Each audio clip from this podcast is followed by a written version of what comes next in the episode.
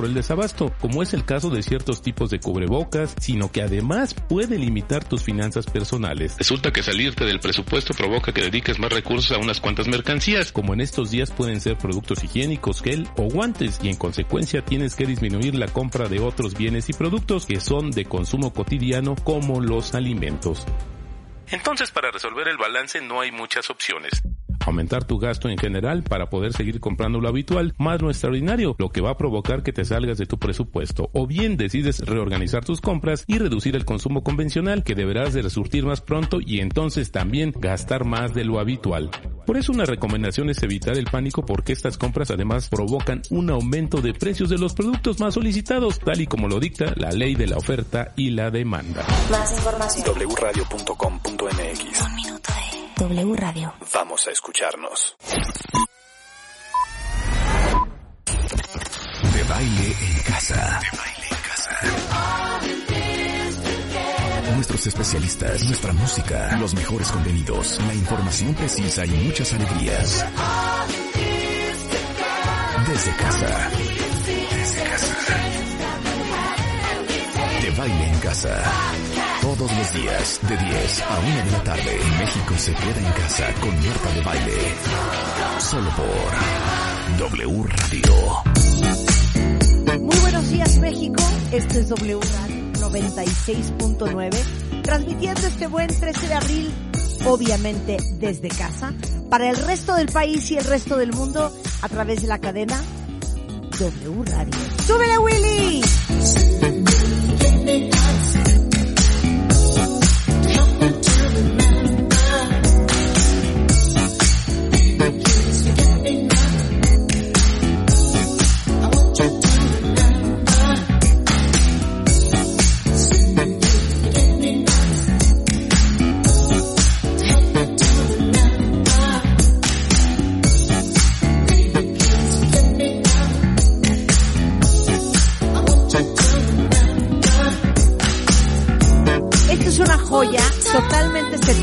Se llama Forget Me Not, de Patrice Rushen.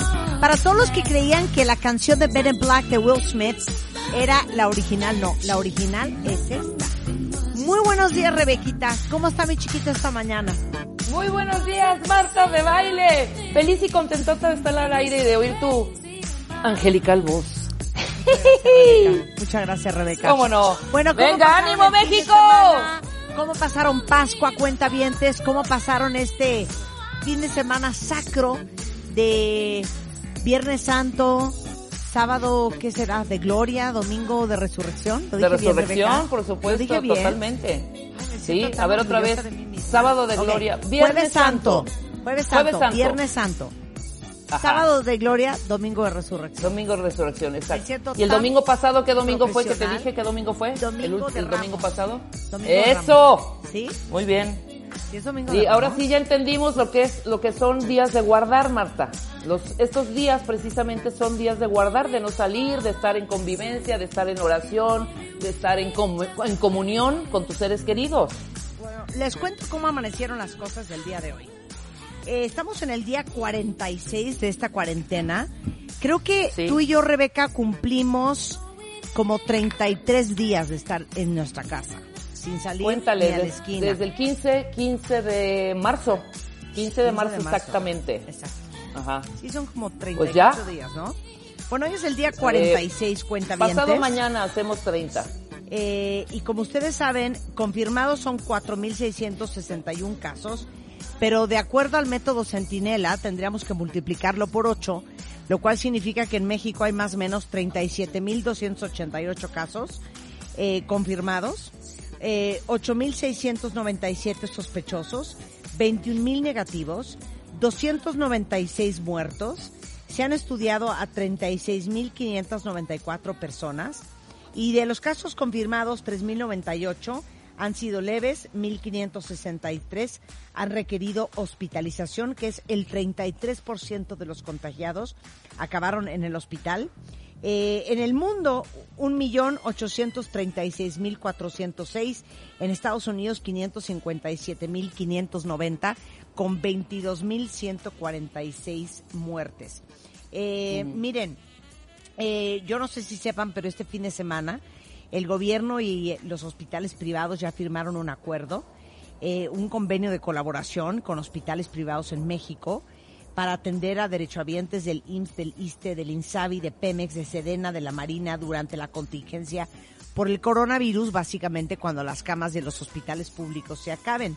Eh, el convenio es vigente del 23 de abril al 23 de mayo y básicamente en los hospitales privados van a otorgar el 50% de sus camas, es decir, unas 3.115 camas para que en ellas sean atendidos derechohabientes de institutos públicos de salud eh, que tengan problemas con el coronavirus y así se van a liberar 12.500 camas del sector para atender a personas enfermas de COVID-19. Eh, ¿Qué más ha pasado? Bueno, el coronavirus se reactivó en pacientes curados en Corea del Sur, lo cual pues tiene a todo el mundo con los pelos parados porque fíjense que 51 pacientes que ya habían sido clasificados como curados eh, ahora han dado positivo otra vez. Entonces, en lugar de una nueva infección, el virus podría haberse reactivado en estas personas eh, porque dieron positivo nuevamente poco después de haber salido ya de su cuarentena. Entonces, se considera que un paciente está completamente recuperado cuando dos pruebas realizadas durante el intervalo de 24 horas muestran resultados negativos. Ahora, esta gente volvió a salir y se volvió a infectar. Razón por la cual eh, tenemos hoy en la línea al doctor Paco Moreno. Él es internista e infectólogo del Centro Médico ABC egresado de la Universidad de Texas en San Antonio, jefe de medicina interna del Hospital ABC y miembro del International AIDS Society y con quien hemos hablado de este asunto desde hace siete semanas. Ahora, antes de que empecemos contigo, Paco, eh, bienvenido al programa y gracias por, por estar con nosotros Hola, Paco. nuevamente. Hola, mucho gusto en estar con ustedes. Oye, yo no sé, Paco, y igualmente a ustedes, eh, cuentavientes, sobre todo los que me siguen en Twitter, no sé si tuvieron oportunidad de ver eh, las imágenes que posteé el día viernes eh, sobre la cantidad de gente que estaba eh, en los mercados de la Viga 2, en la Viga, el día jueves sobre todo, y parte del viernes, eh, y la gran preocupación que hubo a nivel nacional de ver la cantidad de gente todavía que hay en México que no creen que esto sea tan grave como parece, que no se están guardando en casa, que no están tomando medidas preventivas, que están en la calle sin tapabocas, este, y que básicamente lo, seguramente lo han podido ver en videos, en memes, en chistes, eh, en las entrevistas que hacen los reporteros de radio y de televisión, pues que mucha gente dicen, digo, esto es una exageración y no es para tanto. ¿Pudiste verlo, Paco? Sí, así es. ¿Qué opinión te merece?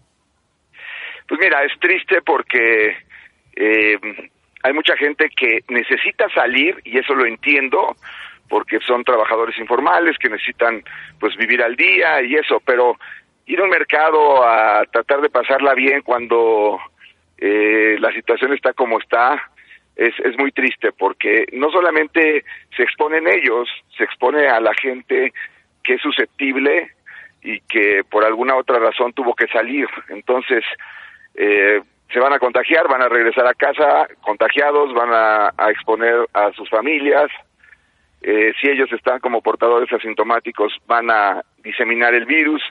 Entonces, pues eh, da la impresión de que a pesar de toda la difusión que hay, hay sectores de la población que siguen pensando que esto pues es, es, es ficticio, ¿no? Eh, triste. Yo tengo una teoría, Paco, y creo que es la teoría de muchos, que el hecho de que no se están haciendo suficientes pruebas en México, una población de casi 130 y cacho millones de habitantes, eh, arrojan eh, números como el que di esta mañana, que son 4.661 eh, casos confirmados con 296 muertos, que están muy lejos de la realidad. La pregunta que nos hacíamos Rebeca y yo esta mañana es, ¿será que no dicen el número real porque no lo conocen? ¿O será que no dicen el número real porque en realidad no nos quieren asustar o no quieren verse eh, y que se evidencie que no fueron lo suficientemente agresivos eh, tempranamente de lo que deberían de haber sido? Porque yo pensaría, si dices la verdad, si la tienes, haces mucho más consciente al gran grueso de la población de que esto es serio, de la cantidad de infectados que hay, de las probabilidades de que te infectes y de, de la seriedad por la cantidad de muertes que hay. ¿Estás de acuerdo conmigo, Rebeca? Totalmente, totalmente. Sí. Paco. Mira, yo yo creo que eh, sería muy importante además no solamente tener el número real, sino eh, para fines de saber lo que está pasando, sino también para las eh, estrategias que vas a hacer, ¿no? Eh, mi pregunta es, ¿vamos a entrar en fase 3 a través del modelo Centinela o en base a qué números, ¿no? Porque eh, pues vas a asumir que la población se está comportando de una forma cuando sabemos que una, el virus es muy eh, diferente en cómo se puede presentar de una persona a otra y pacientes totalmente asintomáticos y hay pacientes que fallecen. Es el espectro de la enfermedad, o sea, hay quien no tiene nada y hay quien se muere del virus, ¿no? Entonces es difícil conocer el comportamiento del virus en una población dada, en una población con mucho diabético, con mucha gente con obesidad, que sabemos que son factores de riesgo. Entonces, eh, yo creo que el, el, el estar siempre con la verdad, con las cifras reales, con lo que está sucediendo es mejor que no generar pánico porque eh, eso no va a hacer más que que el pánico se presente en algún momento. Claro, lo que pasa Entonces- es que, que vemos a, a- al gobierno eh, y a las autoridades dando números, dando estadísticas y eh, se los comento de manera muy abierta, cuentavientes. Los doctores con que hemos hablado nosotros los últimos cuatro días y a mí personalmente me han buscado muchos doctores en WhatsApp, ya saben que llevamos pues casi 21 años trabajando con doctores, entonces conocemos a muchos, eh, muchos del sistema de salud público y muchos pidiendo foro para hablar de el gran problema que, que hay. Muchos literal nos han dicho, los números están maquillados, tenemos serios problemas de abasto, eh, tenemos muchos este, institutos ya totalmente saturados y llenos, muchas este, salas de terapia intensiva a tope, este, y esto no lo está diciendo nadie y nosotros estamos en guerra. Entonces, pidiendo foro, muchos no quieren decir sus nombres, muchos no quieren decir para qué institución trabajan, Son, pero, exacto. pero cuando te llega esta información por otro lado, dices, ah caray, ¿cuál será la, la verdad? Y hay, muy, hay mucha, mu- mucha confusión, Paco, también, y como también lo platicábamos, Marta. Eh, dio un anuncio el presidente el sábado, el- este sábado que, el sábado 11 me parece que fue, ¿no? Sí, 11, sábado 11, en donde dice que estamos, somos de los 10 países, no sé a qué se refería, los 10 países con menos infecciones y menos defunciones. Estamos entre, entre esos 10 países. No explicó nada más, ¿sabes? Entonces, eso crea mucha confusión, ¿no? O sea, de acuerdo a qué es esa medición.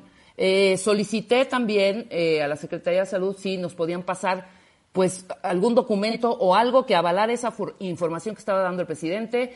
Eh, también eh, eh, Claudia Sheinbaum dice que en la Ciudad de México hay eh, 265 intubados, lo- eso lo dijo ayer, cuando Gatel confirma que eh, 265 en México, en la Ciudad de México, cuando Gatel dice que hay 185 en todo el país, ¿no? Entonces, este tipo de informaciones eh, que- incongruentes, definitivamente, porque no, no, checa el audio con el video, es lo que nos mantiene, tanto a nosotros, los que estamos frente a un micrófono, confundidos, como a toda la población que de pronto dice, bueno, si están diciendo unos datos acá, el presidente dice que estamos entre los 10 menos infectados, pues entonces no hay gravedad en este país, ¿no? Entonces, vámonos al mercado.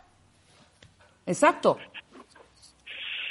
Pero yo creo, mira, yo, yo estoy de acuerdo totalmente con ustedes. Ahora, creo que yo, yo lo pienso un poquito diferente. Si no tenemos los números reales y si no sabemos lo que está pasando, pues cuídate con más razón, porque Claro. eh, lo que está sucediendo allá afuera no lo conoces. Entonces, independientemente de números, independientemente de casos de intubados, que seguramente eh, son importantes, porque sean 178, sean 200, ese es un número importante de intubados, es un número importante de infectados. Somos el número 37 de país con más infecciones con el modelo Centinela, es decir, sin ah, multiplicarlo por 8.2, en donde llegaríamos al país número 16. Eh, la verdad es que mejor cuidémonos. O sea, no, vam- no podemos depender de números para decir me cuido o no. cuidémonos ya. Claro. Estoy Eh, de acuerdo, ver, Paco, pero a- te voy a decir una cosa, sí. espérame, espérame, antes de que se me olvide.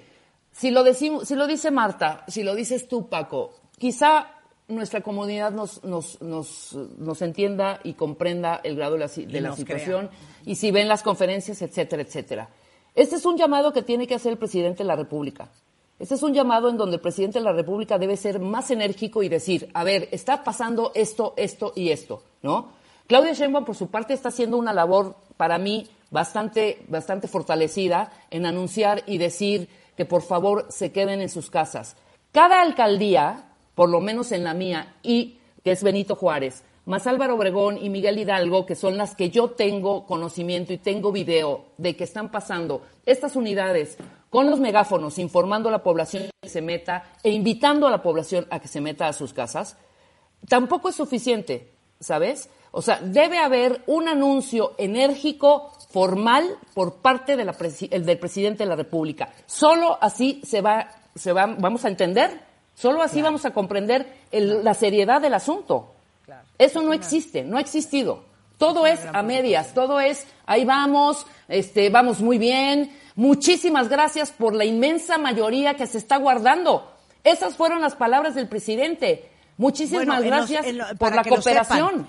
Para que lo sepan, cuentavientes, en los estudios de vialidad que ha hecho Google Maps, eh, se dan cuenta que México es uno de los países con más movilidad de todos los países que fueron encuestados.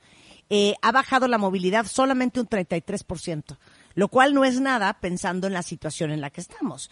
Y como hemos dicho siempre, y se lo dije a Gatel en su momento, eh, en un sistema de salud quebrado como el nuestro, no nos podemos dar el lujo de lo que está pasando y de lo que todavía está por pasar, porque no tenemos la infraestructura, no tenemos ni la, gente capacitada, la cantidad de ventiladores, la cantidad de camas, la cantidad de unidades de terapia intensiva que deberíamos de tener para una población de 133 millones de personas. Pero en fin, a ver, yo, yo quiero hablar contigo, Paco, el contagio. Es un virus delicado pero muy contagioso. El otro día, en las entrevistas que te digo que vi en la televisión, decía un cuate, pues es como la influenza. Entonces, explícanos el, el, el, el nivel de contagio del coronavirus y su diferencia con la influenza. Mira, el problema con el coronavirus, con el COVID-19, es que tiene un periodo de contagio previo a los síntomas. Uno, es decir, tú puedes estar en el periodo de incubación, en el periodo que pasa desde que te contagias a que empiezas con los síntomas, y antes de que empieces con los síntomas ya lo puedes estar eliminando y por lo tanto contagiando. Primer problema. El segundo problema es que hay gente que no tiene síntomas nunca, pero que sí lo contagia, sobre todo niños y adolescentes. Y el tercer punto es un poquito relacionado con lo que abrías el programa que pasó en Corea. Hay gente que se tarda mucho tiempo en dejar de eliminar virus y las pruebas moleculares que tenemos detectan un- un- una cantidad de virus que tú eliminas. Vamos a poner un ejemplo para hacerlo sencillo. Si tú, la máquina detecta 100 virus, si detecta 101 va a ser la prueba positiva, pero si tuviste 98 la prueba va a salir negativa aunque sigues eliminando el virus. Entonces lo que ha pasado en esos casos es que les hacen una prueba, la prueba sale negativa porque tenía 97, 97 virus, pero en la segunda sí tenía 105 y entonces da la apariencia de que es un paciente que vuelve a, a tener la infección. Pero ojo, no hay pacientes que se infecten o reinfecten y que lleguen al hospital. Por lo tanto, no son nuevas infecciones. Lo que pasa es que la, también las pruebas diagnósticas, aunque son muy buenas, tienen un factor de falsa negativa. Entonces, eso es lo que está pasando, que hay pacientes que después de haber dado una prueba negativa dan una prueba positiva. No quiere decir que el paciente se va a volver a enfermar, pero sí tiene este punto importante en donde muchos de los que creemos que ya no contagian pueden seguir contagiando después de haberse curado aparentemente y están curados en cuanto a síntomas y en cuanto a que ya no tienen datos de enfermedad pero en el estricto sentido de la curación biológica de haber dejado de eliminar el virus, no. Entonces, es importante porque pues, si nos estuviéramos reinfectando de este virus, nunca vamos a acabar con esto. Pero el problema es que el virus es un virus muy difícil de contener porque lo sigues eliminando a lo mejor por más de 14 días o más de 21 días, sobre todo pacientes que estuvieron graves. ¿eh? Esto también es un punto importante. Los pacientes que estamos dando de alta del hospital, los estamos dejando en aislamiento 14 días más, independientemente del tiempo que estuvieron en el hospital. O sea, ¿Por qué? Porque sabemos que estos pueden seguir eliminando el virus más tiempo. Ah, Claro, o sea, puedes haber estado eh, hospitalizado o no, o, o muy enfermo en tu casa, pero no necesitar hospitalización. Eh, digamos que pasa el tiempo, te curas, entre comillas, te hacen una prueba, te sale negativa, pero eso no significa que si tú sales a la calle y le toses a alguien encima, no sigas contagiando a los demás. Hasta Sí, los es un porcentaje 14 días. pequeño, es un porcentaje pequeño, pero existe. O sea, ese ese es el ese es el punto importante de ese artículo que este que sacaron en cuanto De a los Corea. 51 coreanos que después de haber dado una prueba negativa dan una prueba positiva. También ha cuestionado mucho el hecho de decir, "Oye, hazte una prueba y ya si la prueba sale negativa, sal." Porque se ha visto entonces que no depende tanto de una, una prueba, sino depende también del tiempo. Y vuelvo a insistir, es un virus nuevo. Inicialmente pensamos, no, a los siete días ya. Después dijimos a los 14 días. Y ahora, pues con estos datos, hay pacientes que duran hasta 28, 29 días eliminando virus. Dios Pero lo que tienes que entender es que ese grupo de población es un grupo de población que tuvo una enfermedad más eh, fuerte, más agresiva, en donde probablemente sus anticuerpos nunca llegaron a ser lo suficientemente altos como para contener al virus y lo siguen eliminando por más tiempo. Ok, hablemos de las dobles pruebas, porque hablábamos el otro día con un amigo neumólogo eh, que tuvo un caso de un eh, paciente con todos los síntomas del coronavirus, inclusive con neumonía. Le hicieron la prueba del coronavirus y salió negativa. Y el neumólogo le dijo, no te preocupes, te la voy a volver a hacer en, un par de días más, porque hay que hacer esta prueba dos veces, porque es posible que te la hagas, salga negativo y que te la vuelva a hacer y salga positivo. es, es real lo que estás diciendo. eh, y vuelvo al mismo punto. Son pruebas que necesitan una carga viral Ya. para ser detectada. Carga viral quiere decir cantidad de virus. Y hemos tenido pacientes incluso que hemos hospitalizado con una prueba negativa en el área de COVID porque todo su cuadro clínico y su tomografía son sugestivas de COVID. Y al hacer una segunda prueba, esa prueba resulta positiva.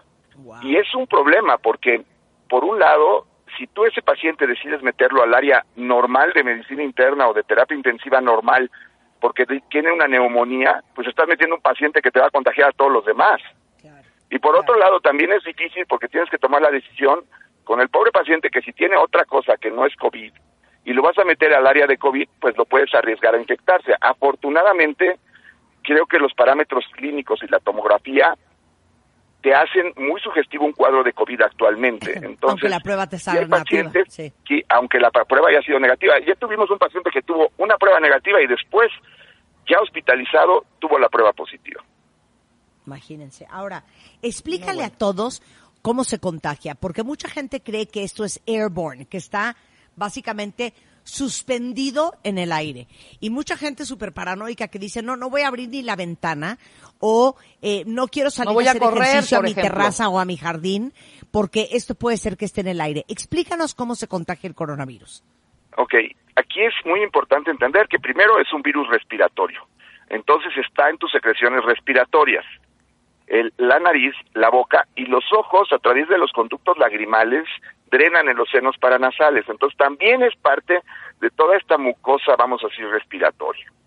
Si te cae el virus en cualquiera de estas tres áreas, el virus llega a tu cuerpo y te infecta. Ahora, ¿cómo se contagia? Bueno, una persona que es infecciosa lo puede contagiar de dos formas. Al hablar, toser, estornudar, salen estas gotitas de secreción respiratoria, viajan aproximadamente dos metros, no más, porque tienen un peso.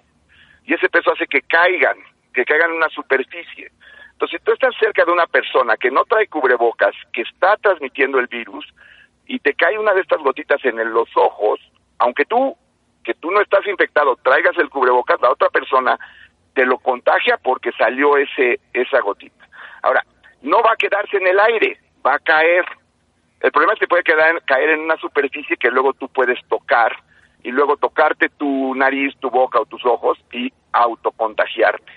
O quedarte en tus manos y al darle la mano a otra persona, esa persona también pasa lo mismo. Entonces, lo que es muy importante son nuestras manos y el evitar que estemos en contacto cercano con una persona que pueda estar contagiada. Y yo lo que les recomiendo ahorita es, toda persona tiene COVID hasta que no me demuestre lo contrario. Yo no voy a estar enfrente de alguien que no está teniendo un cubrebocas, que me puede estar tosiendo o hablando fuerte y eh, sin protección. Yo tengo que estar protegido porque eh, la persona que está enfrente de mí, si no trae cubrebocas, es una amenaza para mí. Claro. Entonces, tú puedes estar, pensemos en el transporte público, para todos los cuentavientes que están trabajando, que están usando el transporte público y eh, de repente estás eh, parado, agarrado del tubo de alguien que está contagiado y a lo mejor todavía ni siquiera lo sabe. Y esa persona está respirando. Cada vez que exhala, es posible que en esa exhalación vaya el virus. Y que cuando tú inhalas, inhalas parte del aire de la persona que está junto a ti. O sea, de su exhalación. ¿Y te contagias? Sí, así es. Si tú estás cerca de él, o sea, en un, en un rango de no más de dos metros, esa persona a la hora de respirar, hablar, va a sacar esas gotitas que pueden llegar a tus ojos, por ejemplo. Por eso hubo tanta confusión con el cubrebocas, porque el cubrebocas inicialmente lo usábamos pensando en que nos protege.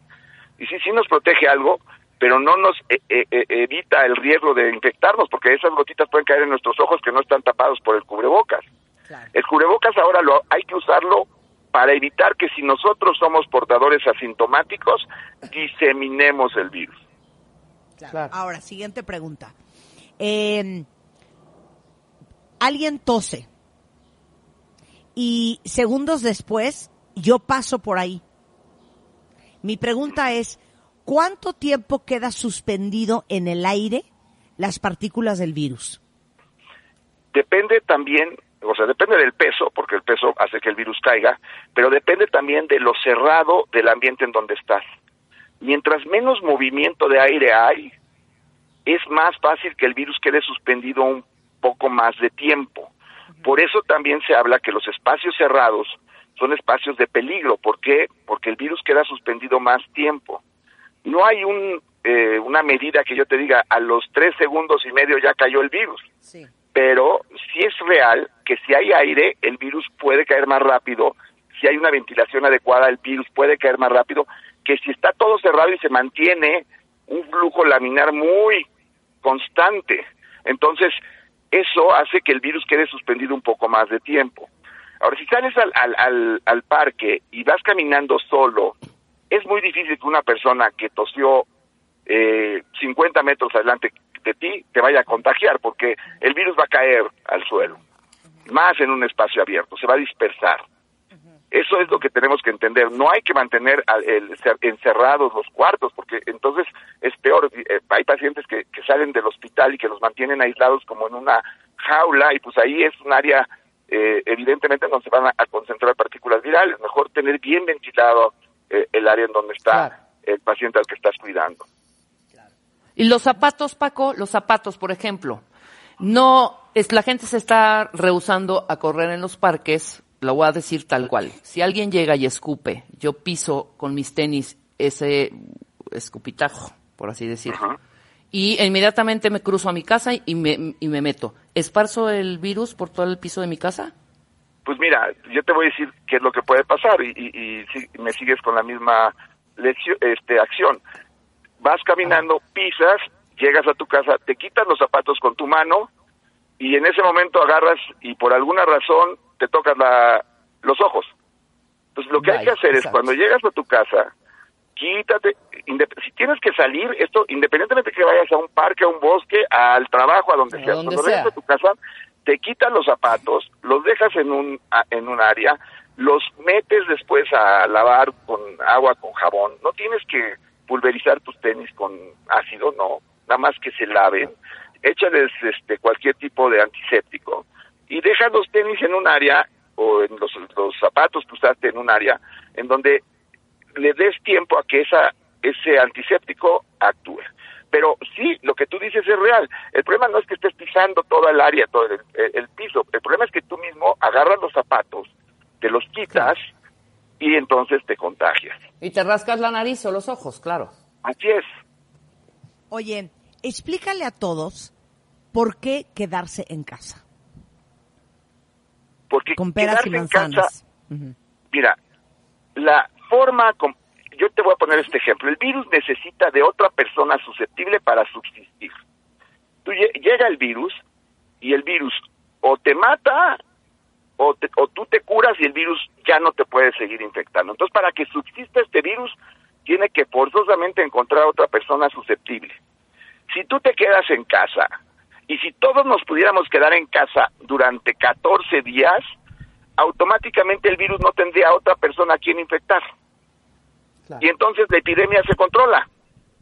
El problema es que si tú sales y también sale alguien que tiene el virus, tú vas a ser esa persona que va a mantener este virus activo. Los modelos han mo- mostrado que la mm, eh, disminución de la movilidad de la población es la medida más efectiva para el control de la enfermedad, porque entonces tienes menos gente susceptible que se pueda eh, infectar y por lo tanto el virus empieza a perder capacidad de seguir infectando.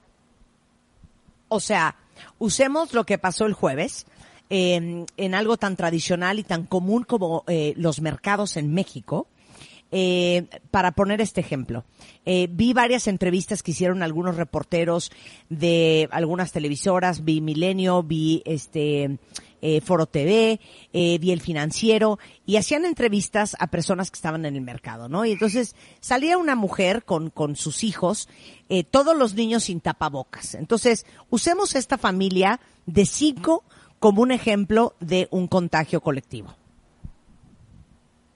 Claro. Mira, te, voy a decir, lo que dices es súper interesante y para que veas incluso eh, el, potencial de daño y también el potencial de beneficio que tenemos todos. Porque en Corea se demostró que una persona religiosa que vio que fue a tres eventos religiosos en un periodo de tres días contagió a 1.600 individuos los niños, esta familia que llega, los niños son de las de los individuos que más fácilmente son portadores asintomáticos porque tienen una capacidad especial de no ser afectados por el virus. Pues pongamos que un niño de estos resulta que sí era un portador asintomático y contagia a 10 individuos. Esos 10 individuos van a contagiar a otros 10 individuos y estos a su vez a 10 individuos. Entonces, si tú como médico te sientes realizado porque salvas cinco vidas de pacientes graves, este niño puede salvar 1.600 vidas. Es decir, ser un superhéroe, nada más por el hecho de usar un cubrebocas. Claro. Y eso no lo capta la gente. Claro, no, la mamá decía, eh, le decía el entrevistador, eh, veo que vino con sus hijos al mercado. Y bueno, válido, dijo, es que yo no tengo con quién dejarlos en casa. Muy bien, no debería de haber ido al mercado, pero bueno, pongamos que tiene que ir. ¿Por qué no traen cubreboca a los niños, señora? Es que nos da calor a todos. Entonces yo pensaba justo lo que decías tú. A este niño algo va a agarrar en el mercado que no sabemos si está contaminado. Los niños tienden a meterse mucho las manos en la boca, a tallarse Claro. los ojos. Ese niño se contagia. Es probable que no presente ningún sí- síntoma por, por la fortaleza de su sistema inmune. Y ese niño a lo mejor llega a su casa y abraza a la abuelita Ajá. y la abuelita ya la contagiaron. Entonces la abuelita se regresa a su casa con su marido y con los otros nietos.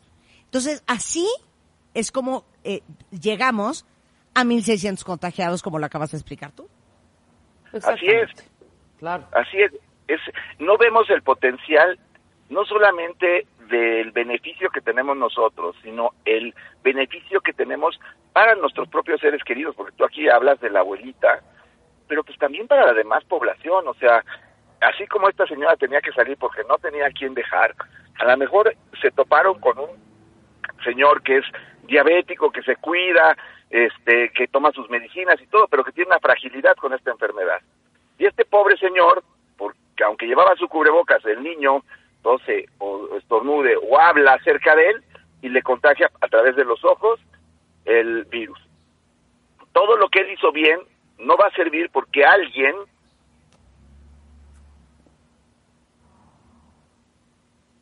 Creo que se cortó la llamada con, con Se Paco cortó la Moreno. llamada, exactamente. Voy a Vamos aprovechar hacer para hacer un Marta. corte. Exacto, vamos a aprovechar para hacer un corte.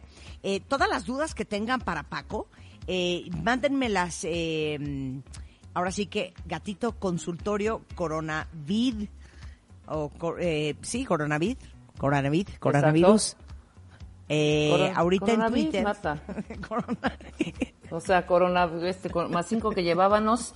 Oye, puedes Y con aprovechar mucho gusto decir- regresando se las regreso. Exactamente, exactamente. Y para hablar también de la app que sacó la, la Secretaría de Salud después del corte. 100%. Hacemos una pausa y Va. regresamos. W Radio 96.9. Al aire. De baile en casa. Estamos donde estés. Más música, mejores especialistas, más invitados. Marta de baile, desde casa a tu casa. Marta de baile desde casa a tu casa. She's she's da da da da dancing. Estamos donde estés. Marta de baile al aire solo por W Radio 96.9. Estamos de vuelta.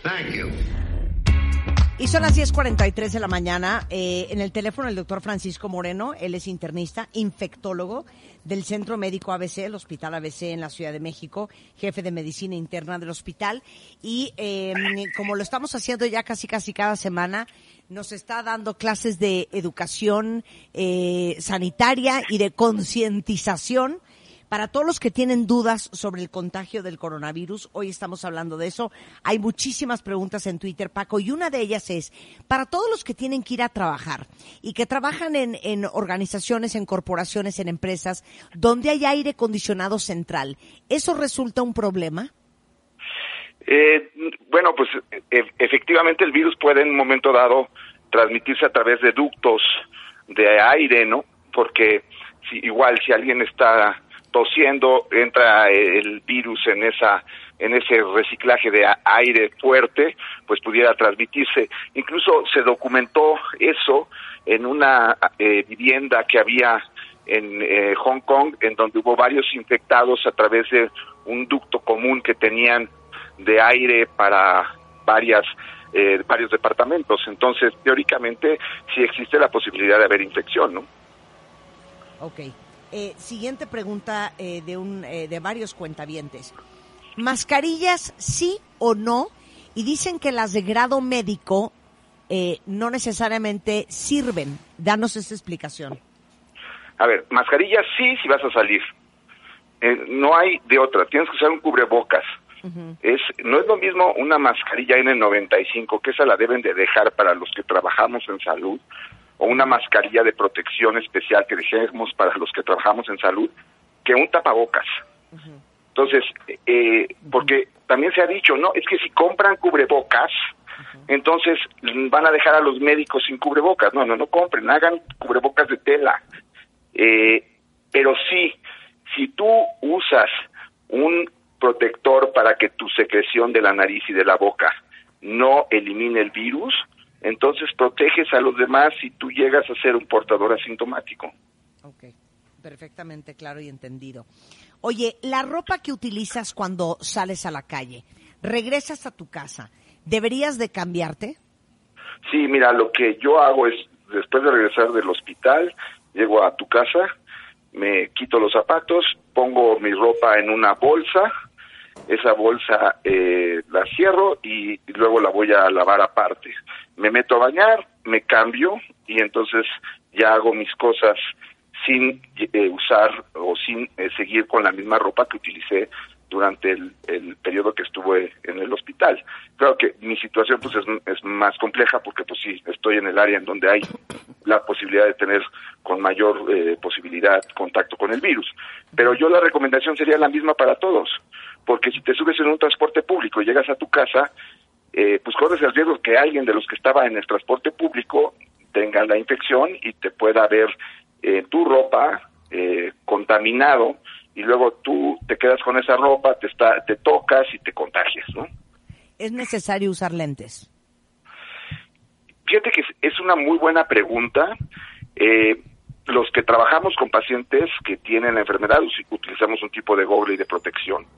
Entonces, sí es eh, importante o podría ser un- una manera de protección. Yo no diría que es algo que requieren utilizar todos. Lo que creo que tienes que ser más consciente es evitar estarte tocando los ojos, ¿no?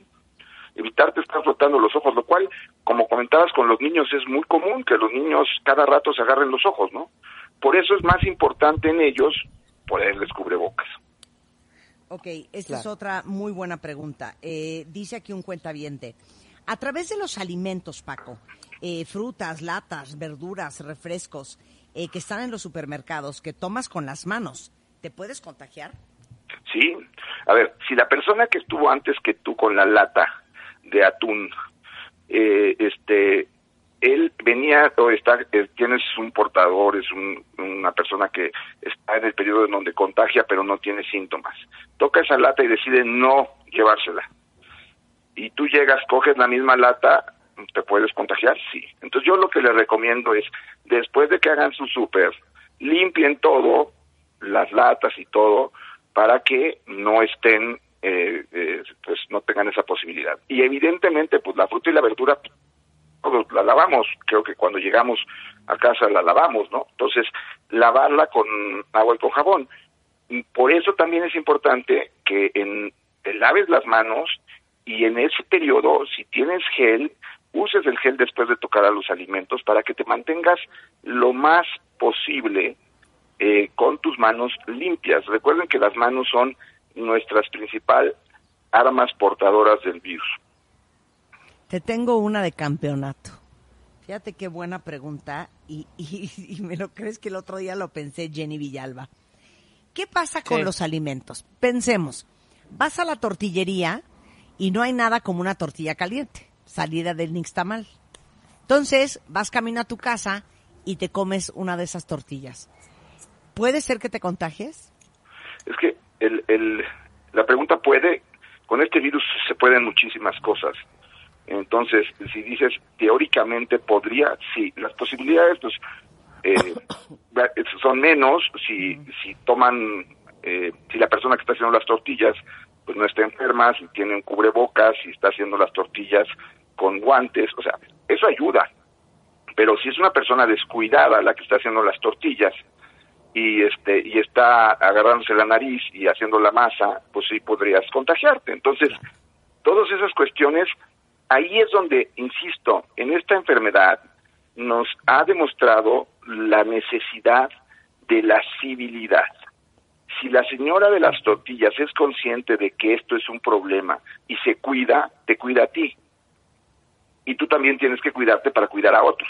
Y si no, no. El problema es cuando esa cadena no, no se da, se rompe. Claro. Y por último, las patitas de los perros, ¿puede traer virus a casa después de que los sacaste a pasear? Sí, porque por, por el ejemplo que, que daba Rebe, ¿no? De, de que si alguien tose o escupe y el perrito tose. Entonces, pues nosotros lo que hacemos es que después de salir a pasear con los perritos, les lavamos las patitas y, y este y los dejamos eh, eh, que, que se sequen las, las patitas antes de pasarlos al área en donde van a estar con nosotros. Eh, eh, cada- o sea, son situaciones más complejas, pero en teoría se puede dar. Entonces, pues, Claro. lavarle las patitas al perro, no pasa nada. Exacto. El, el doctor eh, Paco Moreno es muy activo en redes sociales, lo encuentran como arroba DR Paco Moreno 1, eh, por si quieren seguir la conversación con él o por si tienen dudas y emergencias, ahí está. Él es el jefe de medicina interna del Hospital ABC, es infectólogo del Hospital ABC y este, bueno, si alguien necesita un infectólogo, es 2614 4681 no vaya a ser que algo se les ofrezca cancelado, cancelado, pero es 2614-4681, el teléfono de su consultorio y en redes de R Paco Moreno 1. Paco, como siempre, muchas gracias. Muchas gracias, cuídense mucho, nos estamos hablando. 100%. Eh, oigan, gracias, eh, Paco. tenemos mucho para ustedes el día de hoy. De hecho, para todos los que son diabéticos y están muy angustiados por el tema, para todos los que tienen resistencia a la insulina y que están tomando, por ejemplo, metformina, el día de hoy vamos a tener una conversación con nada más y nada menos que el jefe de endocrinología del Hospital ABC, Él es endocrinólogo, es el doctor Ode Destempa, y vamos a hablar del coronavirus y la diabetes, para que no se vayan a perder ese segmento. Eh, ¿Cómo ayudar, cómo ayudar en este país? Con Fernando Lelo de la REA, presidente del Consejo de Donadora, y porque ustedes lo pidieron, nuestro sensei, eh, Ariel Grunwald, maestro espiritual y empresario, Eso. cómo crecer ante esta crisis. Todo eso antes de la una en W Radio, no se vayan. Este mes, en Revista MOA, J Balvin en portada. Hablamos sobre su salud mental, su conquista al mundo y su nueva forma de vida. Además, la fe. ¿Por qué te conviene confiar y creer en que todo va a estar bien? Todo sobre el coronavirus. Cómo manejar tu ansiedad, fortalecer tu... Marta de Baile. Solo por W Radio. One more time. 96.9. Estamos donde estés. Estamos de regreso, cuentavientes, en W Radio, son las 11.04 de la mañana. Y me reía la semana pasada en redes sociales porque varias veces vi, tanto en mi Twitter como en mi Facebook como en mi Instagram, Marta, por favor, habla con Ariel Grunwald, que nos dé un poco de Un paz poco a de todos. paz. Y como Exacto. su, ahora sí que como su, su deseo es, es nuestra obligación. Está con nosotros Ariel Grunwald, nuestro maestro espiritual, Eso. para justamente hablar cómo crecer ante esta crisis. ¿Cómo estás, Ariel? Pones musiquita zen, por favor, Rulo, musiquita zen. Me, me pueden escuchar. Sí, te escuchamos. ¿Cómo estás? Está increíble esto, Fuerte y esto claro. desde la casa. Sí, estás, estás confinado. Eh, confinado, pues tratando de ser consciente de la situación y mantenerme lo más posible en casa, etcétera, pero pero hago mis cosas. En verdad, Vallarta está vacío, no hay nadie. Y, y confinado sería una palabra demasiado agresiva. No me siento confinado ni estoy confinado, pero sí, principalmente estoy en mi casa, hago todo desde mi casa casi. Bien. Eh, la primera pre- pregunta que te tengo que hacer, Ariel, es, ahora sí que, what do you make out of this? O sea, ¿cuál es, cuál es tu conclusión y tus pensamientos de esto que está pasando en el mundo? Mira, Porque sé que el- tienes en, un- en verdad, para serte bien, bien sincero, originalmente mi primer eh, mi primer eh, pensamiento de mi cerebro reptiliano fue un poquito de enojo, por así decirlo, porque sentí en un principio que la forma en que lo estaban manejando muchos medios y muchas eh, eh, autoridades estaban generando una situación de tanto pánico que el pánico estaba haciendo mucho más daño que, que el virus. Y personalmente soy un convencido que el virus más peligroso del mundo es el miedo, no el coronavirus. Ese fue tu primer pensamiento. Sí, esa- la verdad que entonces me metí medio así en mis teorías de conspiración y bla, bla, bla. Pero me duró poquito, me duró unos días. Me metí en onda todo el día viendo las noticias, leyendo, tratando de descubrirle la, la quinta pata al gato.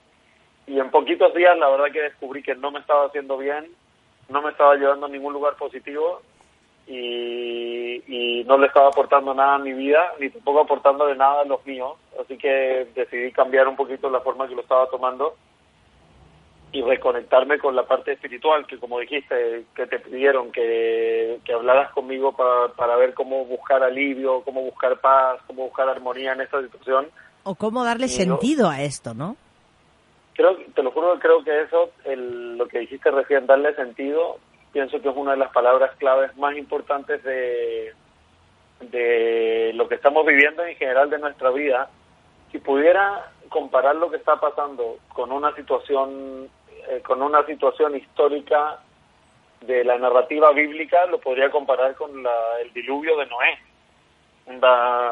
O sea, eh, Dios le dijo a Noé que iba básicamente a destruir el mundo y que se preparara construyendo un arca y que iba a haber un diluvio, una inundación de 40 días, 40 noches y que todo el mundo se iba a morir y que, y que él, gracias al arca, iba a poder sobrevivir.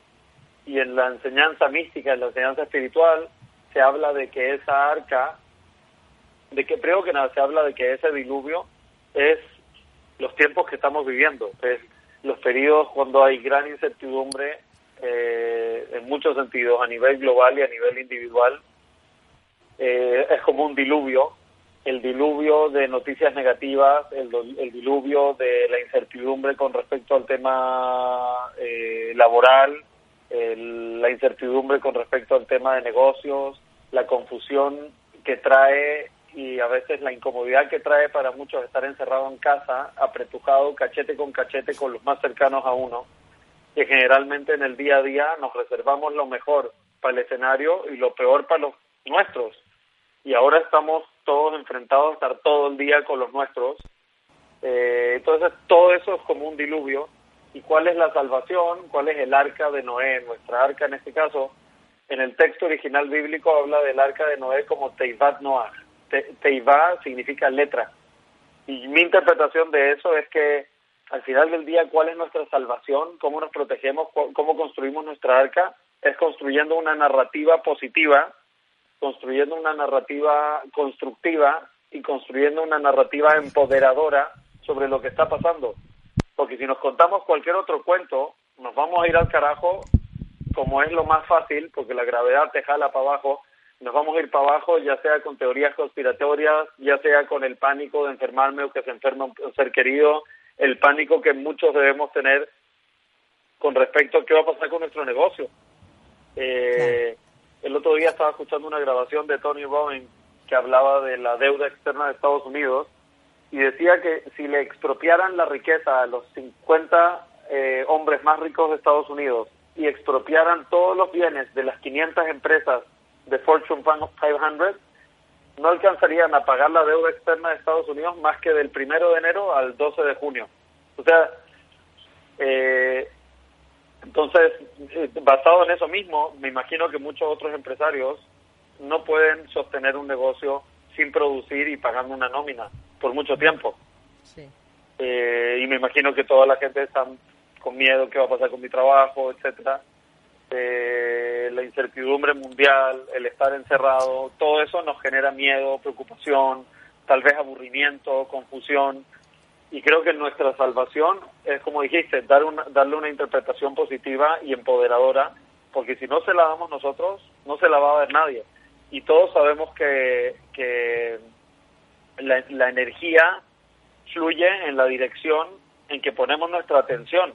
Así que si nuestra atención está como locos dándole swipe down, swipe down a nuestro feed de Instagram o de Twitter o de Facebook, viendo la siguiente noticia, forwardeando eh, y leyendo y dándole tanta atención y tanta energía al pánico, al miedo, a la ansiedad, al enojo, al aburrimiento, a la confusión, a la inseguridad, al pánico, eh, etcétera, pues no podemos esperar mucho. Ahí sí que yo, para la gente que, que esté cayendo en eso, sí les recomiendo, agarren el, el toro por los cuernos, agarren la rienda del caballo, porque, porque lo que sí soy un convencido es que nosotros creamos nuestra realidad y si nos enfocamos en eso solamente, vamos a crear una realidad súper fea, donde sí vamos a perder el trabajo, donde sí se va, donde sí se nos puede ir el negocio abajo, donde sí se no- nos puede caer las cosas.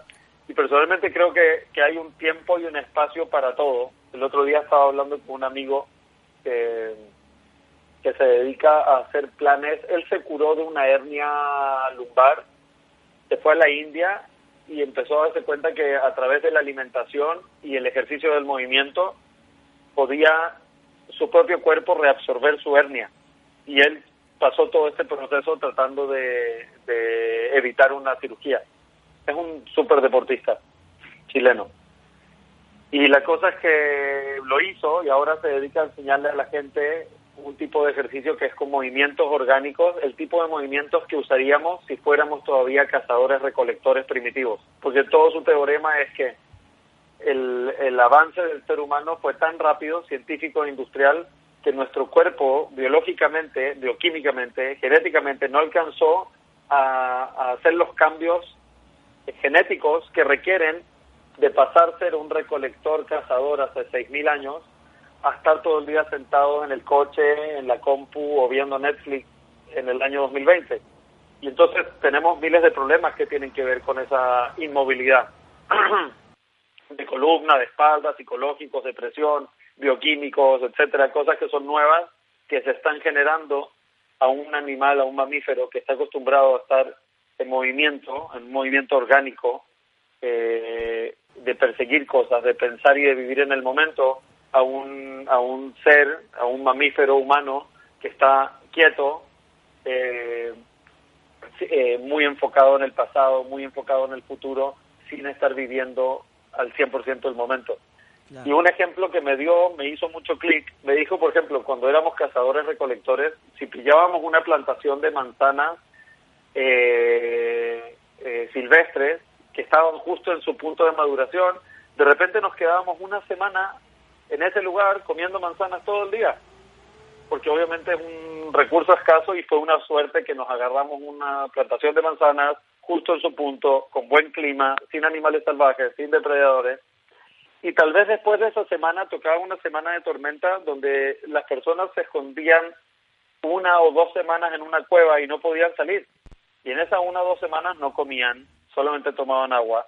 Y básicamente se la pasaban todo el día jugueteando en familia y, y inventando cosas nuevas que iban a hacer cuando salieran, nuevas armas, nuevas técnicas, nuevas cosas y algo que me impresionó de lo que me contó, y por eso te estoy contando eso, me dijo que, que los mamíferos, mientras más inteligente el mamífero, más tiempo dedican a juguetear con sus crías.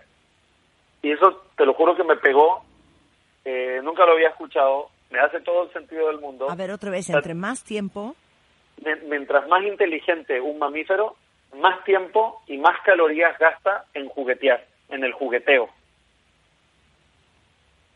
O sea, juguetear es revolcarte con tus hijos, cagarte de la risa, eh, jugar a la escondida, eh, eso, literalmente juguetear. O sea, por ejemplo, uno ve las ballenas que están en una situación tan vulnerable, vienen aquí en Vallarta, vienen a Vallarta a dar a luz, se pasan seis meses aquí y no comen en esos seis meses. Al mismo tiempo están alimentando a sus crías con leche y están todo el día saltando y jugueteando y echándose agua con las aletas y todo. ¿Por qué gastan tantas calorías? Es contraintuitivo. No deberían gastar calorías en algo que no es necesario. Pero al revés, mientras más inteligente y más desarrollado un mamífero, más calorías, más energía y más tiempo dedica a juguetear. Y eso personalmente a mí me hizo abrir los ojos de decir, wow, eh, es que en el, en, el, en el estar presente, en el estar encerrado y en el estar jugueteando, estoy desarrollando muchísimas cosas que necesito para poder ser, eh, eh, tener logros. Eh, en el caso de un animal, pues obviamente su capacidad de, respuesta, su, su capacidad física, su velocidad, su atención al detalle, todo eso lo perfeccionan jugueteando. Pero para mí estas semanas de, estar en casa, de incertidumbre, etcétera, lo estoy tratando de tomar de esa forma el aislamiento para mí es la mejor oportunidad de sintonizarme conmigo mismo, usarlo para detenerme. Yo ya viví una situación similar donde estuve encerrado en mi casa durante seis semanas cuando me operaron de las cuerdas vocales y fue una de las épocas más importantes de mi vida de iluminación y de crecimiento. Y para mí este, este momento que estamos viviendo es exactamente lo mismo. Así que para mí el problema es que somos animales que estamos acostumbrados a mezclar todo. Cuando discutimos con nuestra pareja, traemos todo encima. O sea, lo que hiciste, lo que Lo que yo les llamo cuenta bien la ensalada, claro. Estás discutiendo por A y entra B, C, D, E, o sea, muy mal. Exacto. Y aquí hay una ensalada gigante donde estamos mezclando todo nuestro miedo, ansiedad, aburrimiento, confusión, inseguridad, y estamos mezclando con el tema que está pasando en el mundo del coronavirus, el medio, el miedo al coronavirus y lo que está generando socialmente y económicamente. Pero creo que es súper importante separar las cosas y entender que hay una circunstancia, una situación externa, que es el coronavirus, que es la inestabilidad laboral y de negocios, que es estar encerrado en casa a veces con nuestros mayores, o a veces con nuestros hijos, o a veces con todos, la incertidumbre mundial, la cuarentena, eso es una situación. Y eso es externo. Eso es algo que está pasando, tal como si estuviera lloviendo, o estuviera nevando, o estuviera granizando, o, hay, o las olas están muy grandes en el mar. Es algo natural que está pasando en el mundo y no hay nada que yo pueda hacer al respecto. Pero después está todo un proceso interno que está, que está pasando al mismo tiempo, que son qué nos está causando esto a nivel emocional. Y creo que tenemos que, que primero que nada, obviamente, no sentirte mal si eres preocupón, es casi imposible. O hay una tan potente en el mundo que está metida en onda con esto, con el pánico de esto, que es muy difícil obviamente no sentirlo, estamos todos conectados. Pero creo que creo que cuando hay algo tan intenso pasando externamente hace que nos olvidemos de lo más importante, que es lo que está pasando internamente. Y no y creo que es un periodo donde no debemos olvidarnos lo que necesitamos trabajar dentro de nosotros y también y aún más importante que eso, no olvidarnos de las cosas que deseamos, porque está, está comprobado que el cerebro eh, no, no tiene la capacidad de diferenciar entre sí y no. Lo que sea que piensa es sí. Entonces, es un momento muy, muy importante para quitar el ojo de las cosas que no queremos. O sea, no quiero enfermarme, no quiero perder mi trabajo, no quiero que se me friegue mi negocio, no quiero perder a alguien, etcétera. Y en lugar de eso, enfocarme en las cosas que sí quiero. Y pienso Oye, que si, si es que hay algún ser en este mundo que tiene la capacidad de aprender, adaptarse y crecer de las cosas, pues es el ser humano. Somos muy resilientes y es hora de usarlo. Claro. O sea, Yo creo que sí, claro. Yo creo que esto, eh, esto que estamos viviendo a nivel mundial, eh, prueba a todos los seres humanos en sus partes más débiles. Fíjense qué interesante. El, el miedo que tenemos al cambio. Esto es un gran cambio en todo sentido. Es un cambio en nuestra rutina, es un cambio en el futuro, es un cambio profesional, personal, familiar, de pareja, eh, del día a día, de la forma en que vivimos nuestras vidas. Ese es un cambio tremendo. Nos toca también algo que nos puede y nos duele mucho, que es la incertidumbre. El, esta sen- falsa sensación de, de pensar que sabemos lo que va a pasar, porque hacemos planes, y, y hoy en día es más claro que nunca que no sabemos, porque no sabemos cuándo va a terminar, no sabemos eh, qué va a pasar en el futuro, cómo va a estar la economía del país, qué va a pasar con nuestra empresa, qué va a pasar con nuestro matrimonio, con nuestra familia. Entonces, una terrible incertidumbre. Eh, creo que nos toca algo que nos cuesta mucho a los seres humanos manejar, Ariel, que es el miedo, ¿no? Y el control y nuestra dominancia sobre el miedo que sentimos de lo desconocido, de lo que pueda suceder, de nuestra salud. Entonces, creo que nos toca muchos botones y fíjense qué interesante y como dirías tú, Ariel, qué ticún más perro, todo lo que nos está tocando esta pandemia y este esta nueva forma de vivir la vida, por lo menos para las siguientes semanas o meses. 100%. A mí me gustaría también saber la narrativa que tú le estás dando, porque personalmente te admiro mucho en muchas cosas, especialmente lo que hablamos la última vez con respecto a tu, a tu relación de pareja. Eh, otro, otro punto que creo que es importante, la solidaridad en este proceso. Que si vamos a jalar para adelante, literal, estamos enfrentando algo, ya sea verdad, mentira, tan grave como dicen, más grave como dicen, o lo que o no importa, pero si, si vamos a salir adelante, en verdad, creo que más claro que nunca me queda que estamos todos conectados y todos dependemos de todo. O sea, yo veo, no sé, veo aquí en la playa la señora que vende los mangos, necesita vender 60 mangos diarios para poder sacar a su familia adelante. Ahorita llevo un mes sin vender ni un mango porque no hay nadie, pero no hay nadie tampoco.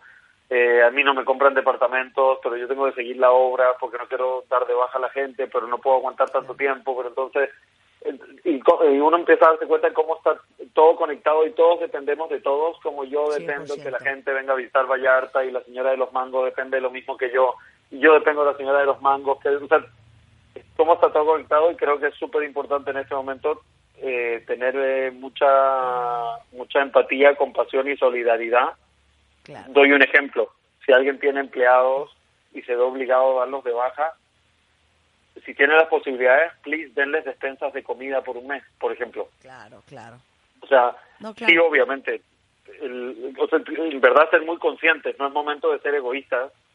Eh, el- este tipo este tipo de situaciones nos recuerda que todos somos eh, que todos nos necesitamos, que todos somos vulnerables y que todos estamos conectados. Y en verdad, si alguien tiene la posibilidad de ayudar, de verdad es momento de hacerlo. claro. Eh, en cualquier decisión que tomemos, de verdad actuar de buena fe como ser humano.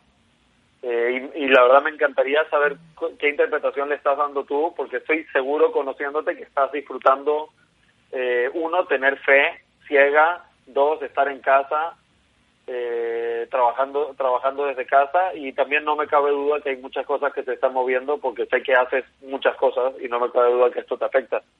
Claro, y, y yo creo que uno de mis grandes aprendizajes por compartirles mi visión personal y mi proceso de aprendizaje de lo que estamos viviendo todos es algo muy curioso que estaba justamente pensando esta mañana. Eh, yo soy, al igual que a lo mejor muchos de ustedes allá afuera y van a conectar con lo que les voy a decir, yo soy, como bien tú sabes, Ariel, una persona sumamente controladora. Y para mí es muy importante y mi zona de confort es la cantidad de control que puedo tener sobre todas las cosas en mi vida. Y esto para mí ha sido eh, un fuerte aprendizaje de soltar, de soltar porque no controlo ni lo que está pasando, no controlo cuánto tiempo va a suceder, no controlo eh, cuándo voy a poder regresar a, mi vida normal, eh, no controlo la decisión de los demás de andar por la calle eh, sin cuidarse, sin proteger y sin proteger a los demás. No controlo básicamente nada más que a mí misma y lo que yo siento y pienso y hago todos los días. Entonces yo creo que soltar el control ha sido, ha sido un aprendizaje muy fuerte para mí. Eso va de la mano de la certeza, porque la gente que somos controladora, somos controladoras porque queremos tener la certeza de que va a pasar lo que queremos que pase y va a pasar como queremos que pase. Eso por un lado. Por otro lado, creo que ha sido, y, el otro día posteé en mi Instagram, una sola frase, y la frase era, la palabra era prudencia, en que, en que todos tenemos que ejercer la paciencia y la prudencia eh, con nuestra pareja, con quien estamos conviviendo 24 horas al día, con nuestros hijos que están con nosotros pegados y no están yendo al colegio y no están yendo una clase y estamos siendo madres y padres y ahora hasta maestros 24 por 7. Eh, creo que prudencia en cómo nos cuidamos, conscientes de que todos somos un colectivo eh, y de que debemos de cuidarnos para poder cuidar a los demás. Eh, y creo que eso es algo que, que brincó mucho este fin de semana cuando vimos a esa cantidad de mexicanos en las calles, en los mercados, eh, en las iglesias, como sin ninguna conciencia de que estamos juntos en esto. Esa es una frase que hemos oído a lo largo de todas estas semanas de diferentes presidentes y primeros ministros, hasta la reina de Inglaterra decía, we are in this together.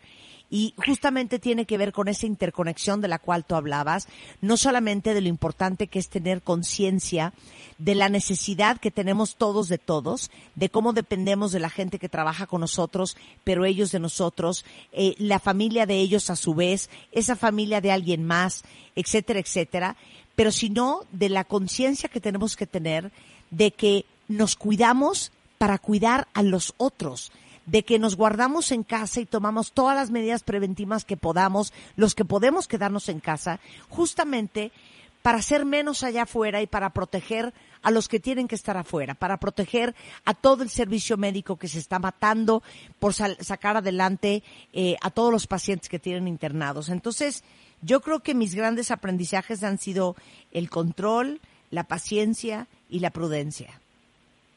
Wow, me encantó. Bueno, obviamente Sí, 100% hay que sacarse el sombrero, agradecerles y tratar de agradecerles en acciones a la gente que está en, el, en la línea de fuego ayudando a los demás, etcétera.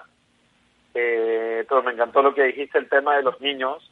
De, creo que, que nuestros hijos, especialmente los que tenemos hijos chicos, se van a acordar de esta época, de este periodo del coronavirus, como un episodio de los mejores momentos de su niñez o de los peores momentos de su niñez y me acabo de dar cuenta para mí mismo que, que ese es el termómetro que yo tengo que usar para ver cómo lo estoy manejando, cuán felices están mis hijos en este periodo, porque me acabo de dar cuenta para mis hijos estos días, para mí obviamente me ha movido muchas cosas y estoy enfrentando también varias de las situaciones que hablamos de incertidumbre, pero creo que me puedo dar un- una palmadita a mí mismo que estoy haciendo un buen trabajo porque creo que mis hijos están mega disfrutando el coronavirus. O sea, tienen cuatro y seis años y estar encerrados todo el día en casa obviamente es un gran reto para todos.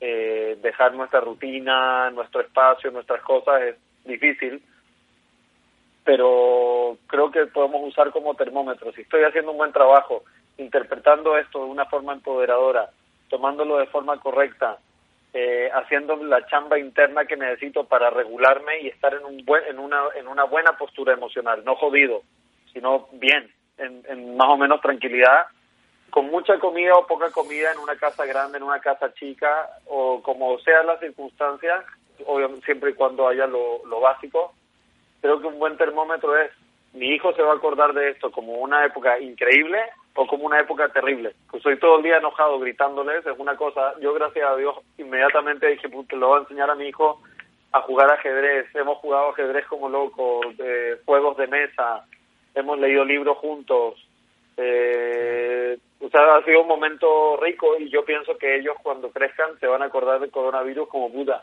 Qué rico esa época, no fuimos a la escuela, nos daban clases los pa- eh, mis papás, jugábamos todo el día, eh, no, no nos apurábamos para nada. Y creo que, que en eso, creo que de eso nos tenemos que agarrar y en eso nos tenemos que enfocar. Eh, Final thoughts para todos, Ariel, antes de irnos. Final Thoughts, esto me recuerda mucho, hay una historia eh, de cuando los israelitas salieron de Egipto y para aquellos que han tomado muchas clases de Kabbalah de las que dábamos anteriormente, eh, saben, pero el- el- la, la narrativa bíblica de los israelitas saliendo de Egipto representa un poco cuando nosotros salimos de, nuestra esclavitud, de las cosas que nos esclavizan. Hoy en día una de las cosas que más nos esclaviza es nuestra rutina eh, somos sumamente robóticos, hacemos todos los días lo mismo. Eh, y cuando no tenemos nada que hacer, usamos el dedo gordo para jalarle para abajo la pantalla mucho, o todo el tiempo, o casi todo el tiempo. Y esto nos está sacando de, nuestra rutina. Espero que la mayoría se esté volteando a ver a su familia, a sus relaciones cercanas, a libros positivos, películas positivas, a reírse, y y no esté todo el día jalándole con el dedo gordo para abajo al feed de alguna red social, a no ser que sea para contagiar el virus, un virus positivo, para contagiar a los demás de un virus positivo. Pero me recuerda esta historia cuando salieron de Egipto, eh, llegaron a un punto donde no tenían dónde ir, que es cuando el rey de Egipto se, se, se arrepintió de dejarlos ir y se vieron enfrentados al mar, al mar rojo. Y entonces llegó un punto donde estaban en las orillas del Mar Rojo con el ejército egipcio persiguiéndolos por atrás y se hicieron tipo partidos políticos. Se dividieron, esta nación se dividió, dividió en cuatro grupos y cada grupo quería hacer algo diferente. Un grupo quería darse por vencidos y regresar a Egipto. El otro, o sea, regresar a, lo, a la zona de confort, de la esclavitud. El otro decía hay que morir libres y, y luchemos con ellos hasta la muerte, aunque no tengamos chance. El tercer grupo dijo preferimos morir eh, libres a nuestras propias manos que a manos de ellos, así que matémonos entre nosotros, suicidémonos. Y el cuarto grupo dijo recémosle a Dios. Y obviamente como la Biblia es una narrativa religiosa, espiritual, la primera opción, tomaron la primera opción de rezarle a Dios. Pero sucedió algo súper curio- curioso en la Biblia. Es que le pidieron ayuda a Dios y Dios dijo, ¿por qué me piden ayuda a mí? O sea, ¿por qué voltean conmigo? Esto no tiene nada que ver conmigo. Ustedes avancen. Y en ese momento cuando Dios, ahí en la narrativa bíblica dice avancen, un cuate se echó al agua y empezó a caminar, a caminar, a caminar, hasta que el agua le llegó al, al cuello y siguió caminando, caminando, hasta que el agua le tapó la boca, siguió caminando hasta que el agua le tapó la nariz y hasta que desapareció en el agua. Y siguió caminando. Y cuando estaba a punto de ahogarse, se abrió el mar. Y obviamente la historia, la mayoría de la gente lo conoce, pero la nación cruzó y, y lograron su libertad. Y cuando le preguntaron a este cuate eh, qué pensó, o sea, qué es lo que le, lo hizo, qué lo inspiró a hacer lo que hizo, dijo que hubo un momento donde escuchaba tanto ruido, las quejas de la gente, el pánico de la gente, el miedo de la gente, los llantos de los niños, los llantos de los animales, del ganado, eh, las discusiones, las peleas, el enojo, la impaciencia, la confusión, el miedo, la ansiedad y todo, o sea, vio todo eso, vio que venía el ejército egipcio, vio el mar, y, de- y del otro lado del mar vio el monte Sinaí, que era el lugar donde les iban a entregar las tablas de la ley, o esta gran revelación divina, básicamente su el objetivo. Que cuando vio el monte Sinaí se emocionó tanto, tanto, tanto, tanto, tanto, tanto, tanto, que dejó de oír las voces de quejas, de miedo, de preocupación. El, el ejército egipcio desapareció por completo, dejó de ver el mar, que estaba picado ese día, y simplemente cruzó. Y creo que es algo que nosotros tenemos eh, que, que tenemos que hacer nosotros, es reenfocar nuestra dirección, reenfocar nuestra atención y redirigirla hacia aquellas cosas que sí queremos.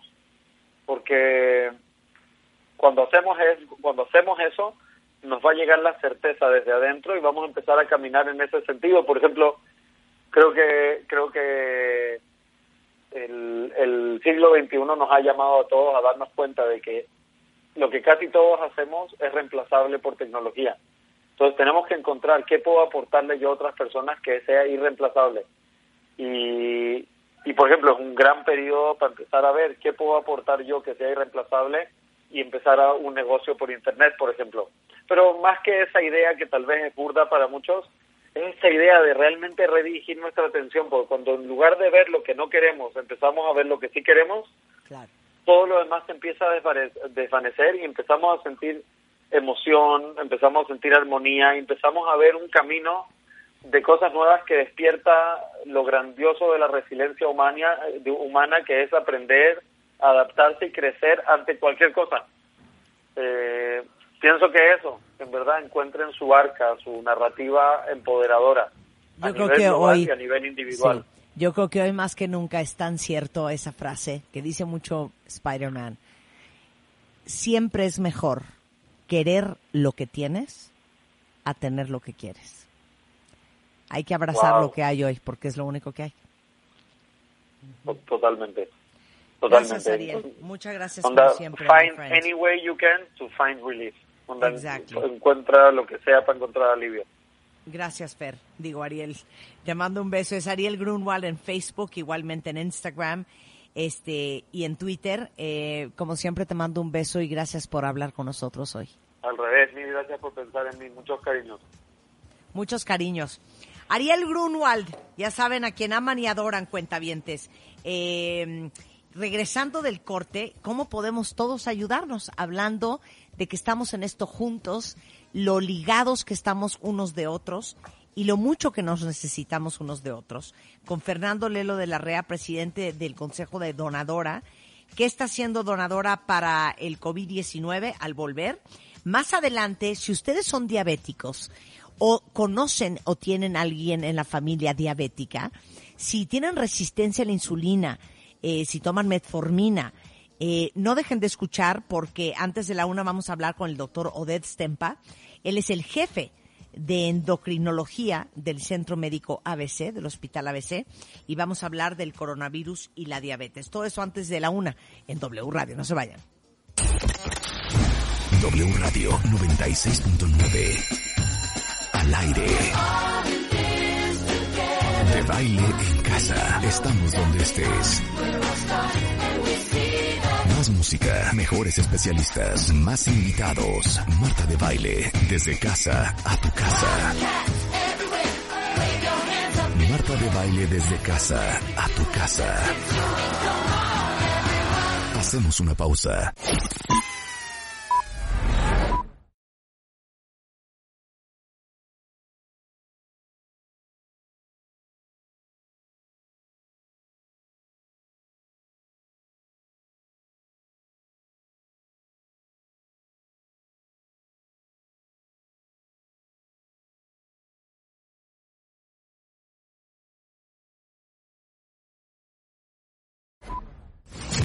Escuchas a Marta de Baile por W Radio 96.9. 15 años de Marta de Baile. Estamos de vuelta. Estamos de regreso en W Radio, son exactamente las 11.44 de la mañana y en la línea telefónica tengo a Fernando Lelo de la REA. Él es presidente del Consejo de Donadora. Saben que Donadora es esta gran plataforma de recaudación de fondos que hemos usado en otras ocasiones con cositas que hemos hecho en el programa, como por ejemplo cuando hicimos My Favorite Things y le regalamos a una fundación este todo el dinero que habíamos recaudado junto con ustedes. Eh, y justamente hablando de cómo podemos ayudar, eh, la reciente eh, pandemia del COVID-19 eh, te afectó a ti, a alguien conocido, es algo que te preocupa. Eh, y echar a andar hoy una campaña de fondeo colectivo ha sido muy importante. Fer, ¿cómo estás? Hola Marta, ¿cómo estás? Muchas gracias. Muy bien, ¿y tú? Bien, bien. Bueno, decíamos antes del corte con Aliel Grunwald que estamos en esto juntos y que es impresionante como todos nos hemos tenido que dar cuenta que todos necesitamos y dependemos unos de los otros. Totalmente. Y, y tuve la, la, suerte de escuchar a Ariel y escucharte y, y coincido. Me parece que es eh, en situaciones así donde nos se nos hace muy evidente la necesidad de ser más solidarios, de ser más creativos y más eh, abiertos en ayudarnos unos a otros, porque de verdad estamos viviendo una situación como nunca antes en donde muchos, muchos mexicanos necesitan que nos apoyemos unos a otros y, y esa es la idea y esa es la, la, la, propuesta de valor de poner una plataforma como la que ahora tiene Donadora enfocada a los afectados del COVID-19. A ver, ¿cómo lo armaron y cómo podemos ayudar? Mira, dentro de Donadora, Donadora es, como, como recuerdas, una página en donde la gente puede hacer donativos a diferentes campañas e hicimos una sección especial, donadora.org diagonal COVID-19, donde la gente va publicando campañas donde señala a qué grupo afectado quiere beneficiar. Entonces, hoy en día ya hay más de 150 campañas donde la gente dice, oye, yo estoy buscando recaudar 20 mil pesos o 50 mil pesos o 100 mil pesos para este grupo específico, para las enfermeras del hospital tal de Villahermosa, para, eh, para generar eh, máscaras eh, y equipo médico para tal lugar. Y así una, una serie. Y tienes una variedad enorme en todo el país, apoyar eh, la industria restaurantera, apoyar vendedores ambulantes, hay un proyecto para apoyar a los mariachis del, de, de Garibaldi, eh, y entonces como pensar qué grupo vulnerable, qué grupo que se está viendo afectado porque estamos guardados y esto afecta a la economía, va a necesitar nuestra ayuda. Y entonces la gente participa y dice, oye, a mí la verdad que me da, me, me voy a sentir bien de ayudar a esta comunidad en eh, Jerez en Zacatecas o al grupo de, de, migrantes que mandan remesas y que hoy día no le están llegando esas remesas a sus familias. Y entonces tú escoges proyecto, eh, pero la verdad es que hemos tenido una respuesta de la gente espectacular hasta ahora. Eh, bueno, ahí les va un, un, caso que sé que tienes en Donadora, pero lo he visto en, en varias otras partes del mundo. Restauranteros eh, que han subido eh, a plataformas de donación para pedirle ayuda a sus clientes más fans para mantener al equipo de trabajo de tu restaurante favorito, por ejemplo. ¿Tienes casos así también? Tal cual. Tenemos varios casos así donde es increíble la solidaridad de la gente. Eh, aquí estoy viendo un caso, lleva 450 mil pesos, 159 donantes. Otro caso que va a mantener a las 520 familias que dependen de estos restaurantes, 373 donantes. Eh, tenemos un buen, un buen número de esos casos, como unos 20 casos de, de restauranteros, de otro tipo de, de locales comerciales. Eh, y, es, y, y, como dices, el chiste es, oye, si yo voy a ese restaurante y cada vez que voy estoy ayudando a esas 500 familias, pues ahora que no estoy yendo, quiero volver, seguirlas ayudando para que cuando regrese esa gente pueda mantener su trabajo. Claro. Oye, eh, la gente que a lo mejor eh, lo que le toca el corazón son los animales.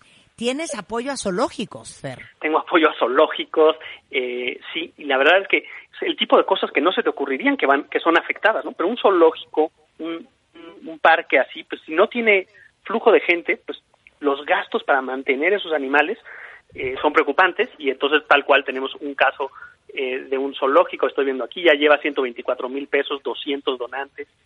Eh, entonces, muy grata la respuesta de la gente, van como unos 8 mil personas que se, que se suman. Y adicionalmente, y esto lo digo con lo que platicabas tú con Ariel, es muy gratificante en momentos así, cuando estás en tu casa, cuando tienes eh, quizá sientes más tristeza o más ansiedad, o el, el volcarte y ayudar y decir, oye, quiero ayudar a el zoológico o a los mariachis o a este grupo eh, que hace artesanías o, o a estas enfermeras, simplemente tomar la acción, que te toma dos minutos en realidad, y dar lo que puedas al nivel de tus capacidades, tiene una parte como muy positiva a nivel de sanadora. estado de ánimo. Oye, muy sanadora. Muy sanadora, exactamente. Oye, mientras que nosotros estamos platicando, cuentavientes, si ustedes entran a donadora.org, pueden ir viendo todas las causas que ya subieron otras muchas personas a las cuales ustedes pueden unirse donando. Esa es una variable. Pero la otra es, si ustedes quieren crear su campaña, ¿cómo le podrían hacer, Fer? Eh, en la misma plataforma, en la página, en, en el home, hay un- una pestaña que dice crear mi propia campaña. Si se van a- al origen. Danos consejo, danos consejo cómo hacerlo bien. Iniciar campaña. Y entonces, primero, ahí el chiste es definir cuál es mi población objetivo, cuán- a qué gente quiero ayudar, y en la medida que lo hagas muy concreto y tengas un, un monto claro, la, la clave del éxito de las campañas es qué tanta promoción le puedes dar tú mismo con tus redes sociales, cuánto lo puedes tuitear, cuánto lo puedes mandar en Facebook, cuánto, cuánto, cuántas de estas cadenas de WhatsApp recibimos al día eh, de, ay, pues una oración o un, o, o- un artículo, pues lo mismo con, oye, apoya esta campaña. La gente cercana a, a uno y la gente cercana a la gente beneficiaria son los que más eh, pueden contribuir.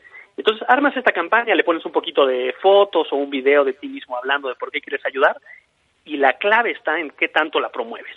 Y una plataforma como Donadora, como bien hacías, decías en tu introducción, pues es ya la más grande y consolidada de las plataformas de fondeo colectivo en México, pues lo que, lo que tiene es que ya tiene mucho tráfico de otras gentes que están viendo, oye, ¿qué me va a llamar la atención hoy? Porque hoy quiero ayudar. Y generarte ese hábito de decir, oye, me voy a meter una vez a la semana y voy a estar poniendo 100 pesos, 200 pesos en un proyecto, de nuevo, a la medida de las posibilidades de cada quien, pero genera esa, ese- esa parte de sanación y esa parte de decir, estoy cuidando al resto de los mexicanos, porque, y, y tú también lo has dicho, estar en tu casa, pudiendo trabajar de forma remota, cuidando de tus hijos, es un privilegio, porque la mayoría de la gente está sufriendo esto de una forma con muchas más consecuencias. Y desde nuestro privilegio, el poder tener esta contribución es muy, es muy sanador y es muy solidario con México. Claro. Entonces, una vez que subes tus imágenes, tu video, eh, la campaña con toda la información, las fotografías, la mandas a revisión, donadora te revisa que todo esté en orden y te Exacto. notifican que está aprobada, ¿no? Exacto. Y entonces pones, vinculas a una cuenta de banco en la cual vas a recibir el dinero y pones el tiempo que quieres estar recaudando. Y la empiezas a mover y, se, y, y, pues irá poniendo dinero a la gente y lo que juntes el día del vencimiento se te transfiere y tú te haces responsable y el equipo de donadora estará detrás de ti de que se- se- ese dinero llegue a la gente que quedaste. Eh, entonces hay un tema de, de nuevo de responsabilidad colectiva y de cuidarnos la reputación unos a otros, que realmente el dinero que estás levantando se usa para beneficiar a quien estás diciendo que beneficias. Y ahí es donde Donadora tiene mucha reputación. Como, como bien decías al inicio, pues llevamos muchos años haciéndolo, hemos tenido miles de campañas y esa credibilidad que ya tiene la plataforma te asegura que el dinero que pones, dinero que va a la gente que quieres que vaya. Entonces, una vez que tu campaña está arriba, el chiste es que compartas la liga en todas tus redes sociales para que todo el mundo se entere. Eh, obviamente, como dices tú, entre más la promueves, más fuerte va a ser y más lana vas a poder recaudar. Y una vez que termina eh, tu, tu, tu, digamos que tu- tus días de campaña, eh, siete días después, Donadora te da los fondos eh, para que tú puedas enviárselos a quien, eh, por quien hiciste todo esto. Tal cual, así de, así de sencillo. ¿Qué es lo que falta? Lo que falta es eh, hacernos a este hábito, hacernos al, al hábito de, de entender que hace una diferencia. La gente, quizá, quizá hay un pensamiento como muy inmediato que es, ay, pero mis 100 pesos que van a ayudar cuando necesitan 100 mil. Pero como que visualizar que eres uno de una cadena de, de un país de, de 125 millones de habitantes y que sí hace una diferencia, es algo que tenemos que lograr que se crea. Tus 100 pesos, tus 200, hace una diferencia. Y cuando la gente se da cuenta de eso, esto se vuelve exponencial. Hay campañas así en todo el mundo, hay plataformas así en muchos países que juntan cientos de millones de dólares y de verdad cambian vidas. Y, y México, que se caracteriza por ser tan solidario, que se caracteriza por ser tan fuerte en comunidad, eh, necesitamos creernos que, que ese cambio y ese apoyo va a venir de nosotros mismos. Ok, ¿qué proyectos dirías tú que hacen falta? ¿Cómo podrían sumar? Hacen falta más eh, proyectos eh, más ligados a la gente en la, en la economía informal. Eh, los vendedores ambulantes, la gente de, servicio en la calle, el, el bolero, la persona que te vende eh, dulces, eh, incluso mucha gente de, servicio doméstico que ha perdido su trabajo. Me parece que canalizar recursos a ellos es hoy más urgente. La gente que trabaja en restaurantes y que está viendo afectada eh, su- sus ingresos, pues el propio restaurante puede armar esa campaña. Pero a mí me encantaría ver esta solidaridad por la gente que está diario ayudándonos a, a- a vivir una, una vida cómoda y que podemos canalizarle a esa gente en la economía informal. Sensacional. Toda la información cuentavientes en donadora.org, tanto para hacer su plataforma de ayuda, eh, tanto como para donar eh, en las plataformas que ya hicieron. Eh, cualquier duda que tengan, bombardeen a Fer en Twitter. Es Fer Lelo, que es Fernando Lelo de la REA. Este, y cualquier otra duda en Fondeadora MX. Eh, igualmente, donadora.org diagonal COVID-19 para que lleguen directo a todos estos proyectos que están buscando nuestra donación. Fer, muchísimas gracias. Muchísimas gracias a ti, Marta. Siempre un gusto. Te mandamos un gran beso y gracias a todo el equipo de Donadora que siguen chambeando a todo vapor para ayudar a los demás. Tal cual. Mil gracias y un beso de vuelta. Un beso de vuelta. Oigan, este, vamos a hacer una pausa rapidísimo. Regresando, pongan mucha atención. Todos los que tienen diabetes tipo 2, todos los que tienen diabetes tipo 1, todos los que tienen resistencia a la insulina, vamos a hablar con el doctor Oded Stempa, especialista en endocrinología por la UNAM, pero es jefe de la división de endocrinología del Hospital ABC. Eh, es un hombre con, con muchísima experiencia en este tema. Y todas las dudas que tengan, eh, consultorio eh, COVID, creo que es consultorio COVID, o cuál es el, cuál es el hashtag que El hacemos, hashtag, Giovanni? Marta, ya. La di, ¿Cuál? la divin, la divin. COVID, COVID, COVID. Cor- COVID. Coronavit, COVID, cor- coronavit, Coronavit. COVID-19, Coronavit, COVID. es gatito consultorio Torio COVID. COVID. COVID, ¿verdad? Todas las dudas Ajá. que tengan sobre el tema de diabetes, regresando del corte, el doctor Oded Stempa es en the house, no se vayan. Este mes, en Revista MOA, J Balvin en portada. Hablamos sobre su salud mental, su conquista al mundo y su nueva forma de vida. Además, la fe. ¿Por qué te conviene confiar y creer en que todo va a estar bien? Todo sobre el coronavirus. Cómo manejar tu ansiedad, fortalecer tu inmunidad y tener una cuarentena de lo más productiva. MOA Primavera. Más de 120 páginas de información, inspiración y motivación. Una revista de Marta de Baile.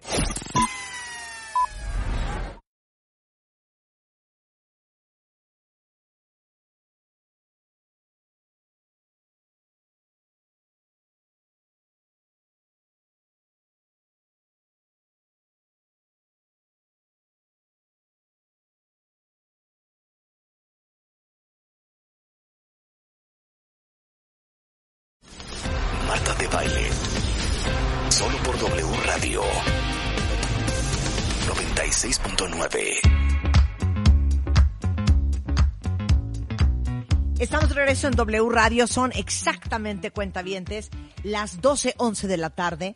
Y una de las cosas que, que más ha preocupado a todos ustedes es el tema de lo que tanto se ha hablado, del hecho de que la gente que es diabética está en el grupo de riesgo de contraer coronavirus y tener complicaciones. Y por eso Dr. O llegó al rescate cuentavientes, el doctor Oded Stempa, especialista en endocrinología de la UNAM, jefe de la división de endocrinología del Hospital ABC, está con nosotros para contestar todas las dudas.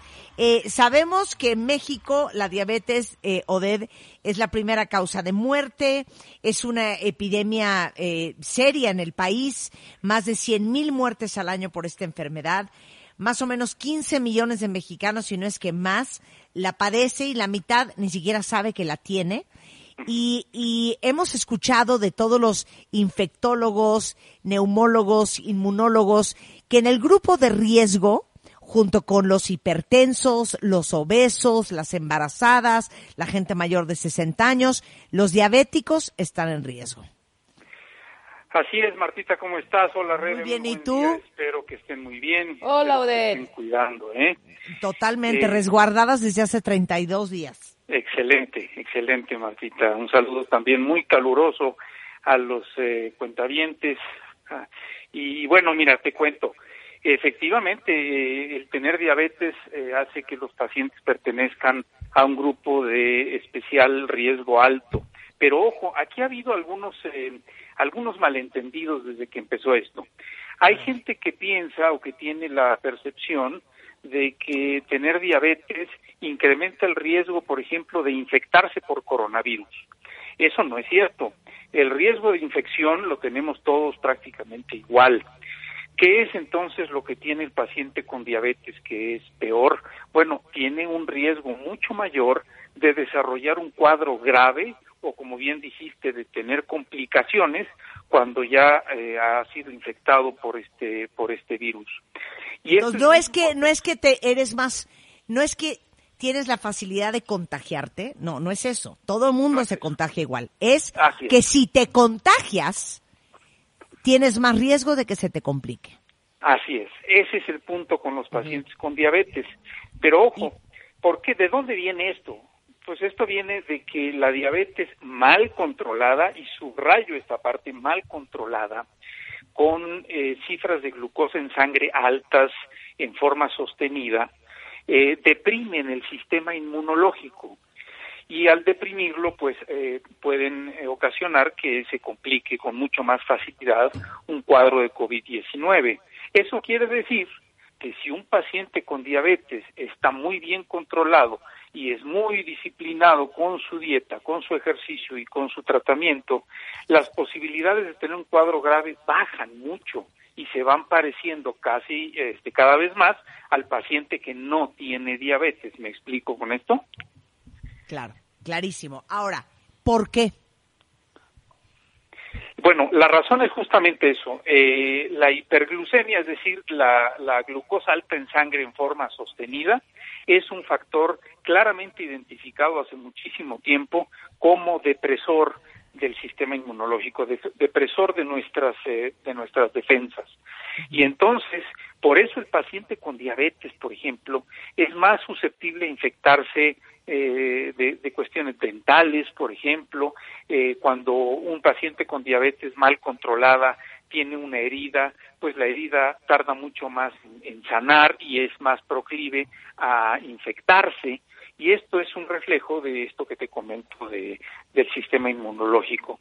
Entonces, es muy importante para el paciente que padece diabetes entender que especialmente ahora cuando estamos pasando a través de esta contingencia, el mantener el control de, de su glucosa lo mejor posible es la principal fortaleza que va a tener el paciente con diabetes. Y esto es sumamente importante. Hay gente que me ha venido a ver estos últimos días, gente con diabetes que ya escuchó esta cuestión del coronavirus y, y- su relación con cuadros graves en pacientes diabéticos y vienen porque quieren controlarse lo más rápido posible y mantenerse justamente así. Entonces, insisto, y esto, esto también refleja las recomendaciones de diferentes sociedades, tanto nacionales como internacionales, en el sentido de que la principal fortaleza del paciente con diabetes en esta contingencia es mantener su control glucémico, su control de la glucosa, lo mejor posible y lo más cercano a la normalidad. El asunto es, no es lo mismo un diabético tipo 2 controlado que un diabético tipo 2 sin ningún control o mal controlado. Así es, exactamente. Y lamentablemente, según la, este, los datos que tenemos en el país por encuesta nacional de salud y nutrición, sabemos que en México al menos tres cuartas partes de los pacientes que saben que tienen diabetes no están bien controlados. Entonces, realmente es una población inmensa que se encuentra en alto riesgo de desarrollar cuadros graves si llegaran a estar infectados por el coronavirus. Y a eso le sumamos, cuentavientes, que un gran porcentaje de la gente diabética en México no está controlada porque ni siquiera sabe que tiene diabetes. Así es. ¿Cuáles son es. los síntomas de la diabetes? Tipo 2. Mira, eh, los síntomas de la diabetes lamentablemente son muy escasos y de hecho mucha gente con diabetes ni siquiera experimenta ningún síntoma. Realmente el presentar síntomas es una señal no solo de diabetes, sino de que esta ya está bastante avanzada. Y los síntomas de esto son eh, mucha sed, orina excesiva, los pacientes de pronto se tienen que levantar durante la noche varias veces a orinar, pueden tener también mucha hambre, pérdida de peso que no puede explicarse por otras razones y visión borrosa. Son pacientes que usualmente van y se tienen que estar haciendo lentes con mucha frecuencia porque su graduación cambia rápido y esto también es un síntoma de que la glucosa se encuentra alta en sangre y con, y con variaciones muy importantes. Y desmitifiquemos esto. No necesariamente es solo la gente con sobrepeso la que puede ser eh, diabética o prediabética. Puedes también ser delgado y tener diabetes. Absolutamente. En México, en particular, sabemos que existe eh, una carga genética muy importante para padecer diabetes y, como bien dices, hay gente delgada eh, que puede padecer diabetes y muchas de, esta, de estas personas efectivamente pueden padecer diabetes y ni siquiera lo saben. ¿Por qué? Pues porque la glucosa alta en sangre no produce síntomas, sino hasta ya etapas bastante avanzadas o más tardías. Y ese es, ese es uno de los grandes problemas de la diabetes, porque si la diabetes doliera, otro sería el panorama en el mundo. La gente correría a obtener tratamientos y servicios médicos para que mejoren sus cuadros, pero como la diabetes no duele, pues entonces nos deja de importar el control hasta que realmente aparecen ya complicaciones de las cuales podríamos lamentarnos mucho, como daño ocular con ceguera, daño renal con insuficiencia de este órgano y por supuesto enfermedades cardiovasculares eh, que son eh, junto con la diabetes pues eh, la, causa número uno de mortalidad en México. Sería muy aventurado de mi parte decir Oded o Dr. O que este es un momento bueno para irse a hacer una prueba para ver cómo está tu glucosa en sangre. Fíjate que sí, nunca, yo creo que nunca es mal momento para, para checar eso, porque si alguien tiene diabetes y no lo sabe, o alguna vez le dijeron que tiene diabetes o prediabetes y se dejó de atender y ya nunca actualizó esa información, pudiera estar en un riesgo muy elevado de desarrollar un cuadro grave si es que se infecta por coronavirus.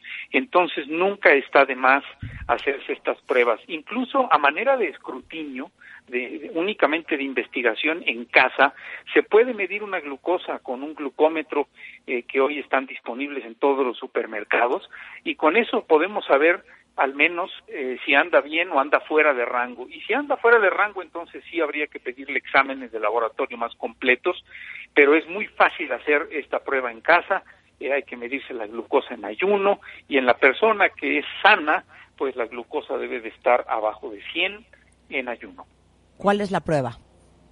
Es eh, el glucómetro, la, la, glucosa capilar. Es muy uh -huh. fácil, eso se hace en casa, lo puede hacer incluso alguien que nunca ha usado. Sí, un glucómetro de... lo venden sin receta médica en cualquier ah, farmacia, sí, ¿no? Así es, en cualquier farmacia, incluso en los supermercados ya lo venden, en todos. Ok, entonces un glucómetro eh, para ver cómo está tu azúcar. Eso es un indicativo de que si está arriba de 100, eh, hay que checarse con un endocrinólogo, que es el dueño de la diabetes, y si está abajo de 100, estás bien. Exactamente. Y esto Bien. es en ayuno, ¿eh? antes de desayunar, así es. Ok, entonces abramos otra conversación. Estamos hablando ahorita de los diabéticos tipo 2. ¿Es lo mismo para los diabéticos tipo 1, para los que eh, eh, tienen diabetes, digamos, juvenil? Eh, sí, eh, lo mismo, es decir, eh, si los pacientes con diabetes tipo 1 están descontrolados, están con glucosas altas en forma sostenida, tienen exactamente el mismo riesgo de eh, desarrollar un cuadro grave por COVID-19 si es que tuvieran la infección. y en ellos también aplica que la principal fortaleza es, es, mantener un control de la glucosa lo más estricto posible y con eso se alejarán del riesgo de, de desarrollar cualquier tipo de cuadro. Ok, me aguantas el corte porque quiero regresando a hablar contigo de todos aquellos que tienen resistencia a la insulina. y eh, los que están tomando metformina y los que no. Y todas sus dudas en consultorio COVID eh, con ese hashtag. Si tienen preguntas para el doctor eh, Odette Stempa, jefe de endocrinología del Hospital ABC, al volver en W Radio. No se vayan. W Radio 96.9. Al aire. De baile en casa. Estamos donde estés. Más música, mejores especialistas, más invitados. Marta de baile, desde casa a tu casa.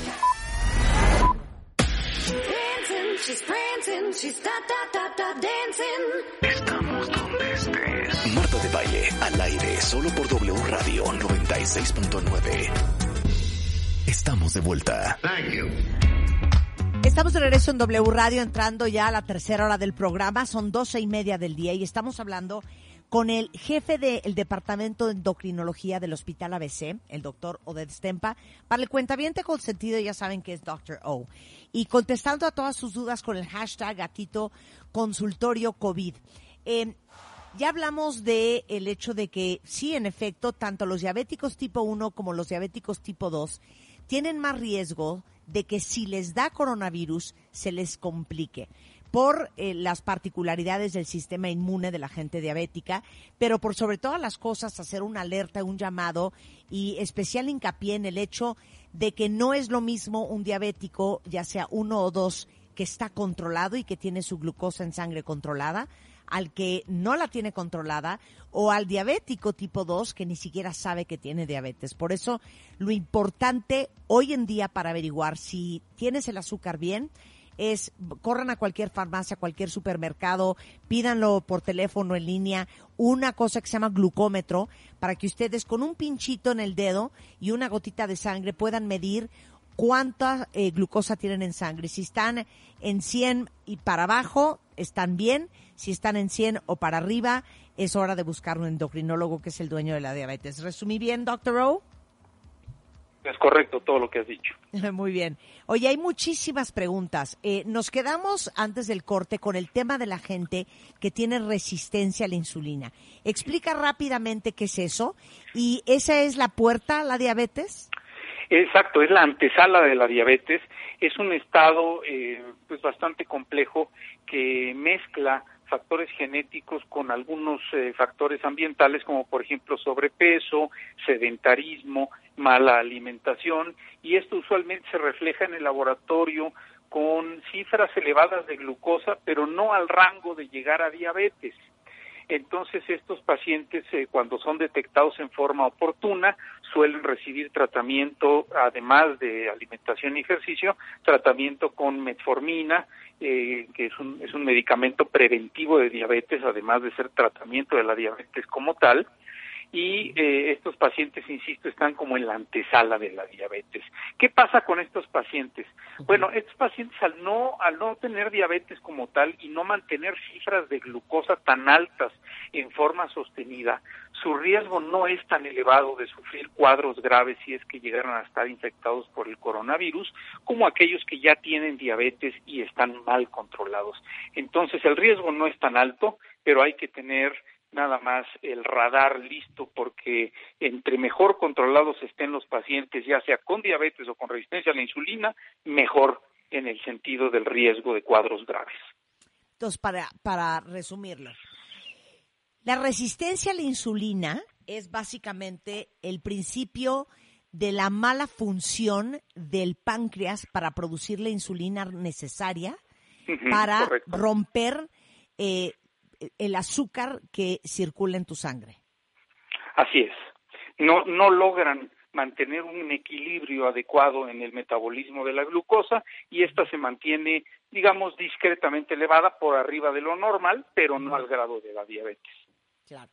Eh, es muy fácil también, al igual que la diabetes tipo 2, tener resistencia a la insulina, y es algo que hemos eh, dedicado programas enteros tú y yo, Oded, tener resi- resistencia a la insulina y no saber que la tienes. ¿Cuáles son los síntomas? Sí, esto es muy frecuente. Mira, eh, realmente, ¿cómo podemos saber si tenemos resistencia a la insulina o no? La mayoría de los pacientes con resistencia a la insulina tienen algún grado de sobrepeso o incluso obesidad y podemos presentar, por ejemplo, algunos cambios en la piel, como el engrosamiento de los pliegues, por ejemplo, atrás de la, de la cabeza, en el cuello, o en los, en los pliegues eh, de las articulaciones, el codo, la, la- la rodilla. Ahí eh, la, la piel se hace más gruesa y más oscura y muchas veces tratamos de tallarla pensando que es suciedad y nunca evidentemente va a salir. Otro síntoma muy frecuente de resistencia a la insulina, nos da mucho sueño después de comer. Eso también es un, es un síntoma temprano de resistencia a la insulina y en algunos casos puede haber incluso hasta trastornos del ánimo con, con tendencias depresivas, etcétera, pero eso ya es menos frecuente que lo, que lo primero que acabo de mencionar. Ok, pensemos en los dos escenarios. Eh, ¿Tienes resistencia a la insulina y no estás medicado? ¿Tienes resistencia a la insulina y estás medicado? Si te diera coronavirus, ¿qué riesgos de que se te complique tienes? Eh, sin duda es más alto el riesgo de complicación en aquel paciente no medicado que en el que sí está medicado. Eh, sin embargo, en ambos escenarios el riesgo global es menor que en el paciente que ya tiene diabetes diagnosticada y está mal controlado. ¿sí? Ok, entonces, ¿es mejor tener resistencia a la insulina y estar tomando metformina a tener diabetes tipo 2? Totalmente, absolutamente. Eh, y ojo, eh, no, no, no quiero que quede el mensaje de que la pura metformina hace, hace los milagros.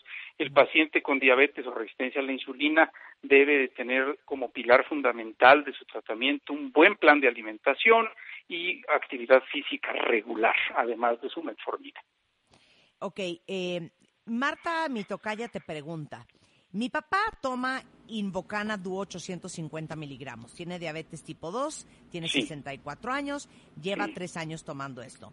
Escojo esta pregunta porque Sí. justamente eh, Paco Moreno, a quien seguramente conoces bien, eh, publicó en Twitter que todos aquellos pacientes eh, diabéticos que estuvieran tomando Invocana, Jardians o Forxiga, eh, tienen que platicar con su médico porque su uso puede ser un factor de riesgo para las complicaciones del coronavirus.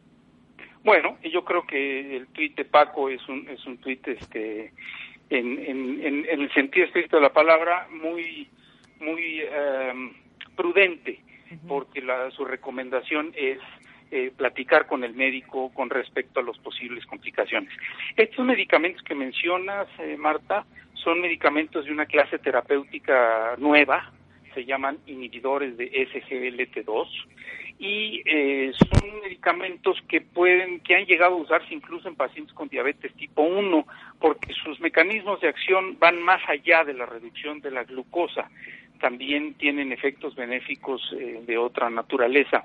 Y en los pacientes con diabetes tipo 1 principalmente, el uso de este tipo de medicamentos ha llegado a vincularse a complicaciones como cetoacidosis, que son complicaciones evidentemente graves que pueden llegar hasta un coma diabético. En pacientes con diabetes tipo 2 no es así el, el mecanismo. Yo lo que le diría a tu tocaya Marta, que nos mandó esta pregunta, es que si su papá está con ese tratamiento y se encuentra bien controlado, no hay que hacerle nada, no hay que quitarle el medicamento ni mucho menos, ¿sí? Porque aquí, insisto, lo principal es que esté bien controlado. Ahora, si está con ese medicamento y a pesar de eso está mal controlado, sí vale la pena verlo y cambiarle el medicamento porque hay que hay que ir primero por un buen control de la glucosa, eso es lo principal. Sensacional. Am, A ver, eh, y ahorita les doy los datos del doctor Oded Stempa por si alguien no tiene endocrinólogo. Iván tiene una muy buena pregunta que no te hice. ¿Cómo diagnosticas a una persona con resistencia a la insulina? ¿Cuál es la prueba? Bueno, ese, hay, hay eh, varias pruebas disponibles, Pero sí es eh, eh, aquí interesantísima la pregunta porque yo les diría que 80% del diagnóstico de resistencia a la insulina se hace en el consultorio observando al paciente y revisándolo.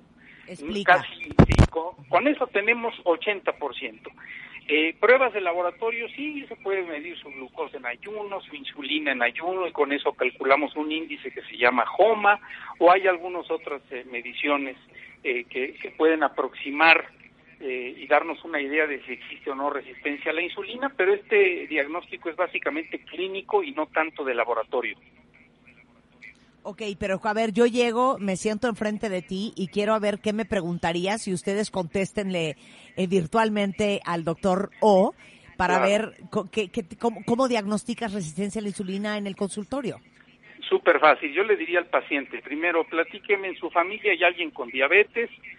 Si tiene diabetes en líneas directas, es decir, padres o hermanos, bueno, ahí tenemos un factor de riesgo muy importante. Eh, observamos si tiene sobrepeso o no, y le interrogamos los hábitos de alimentación, qué desayuna, qué come, qué cena y qué come entre comidas.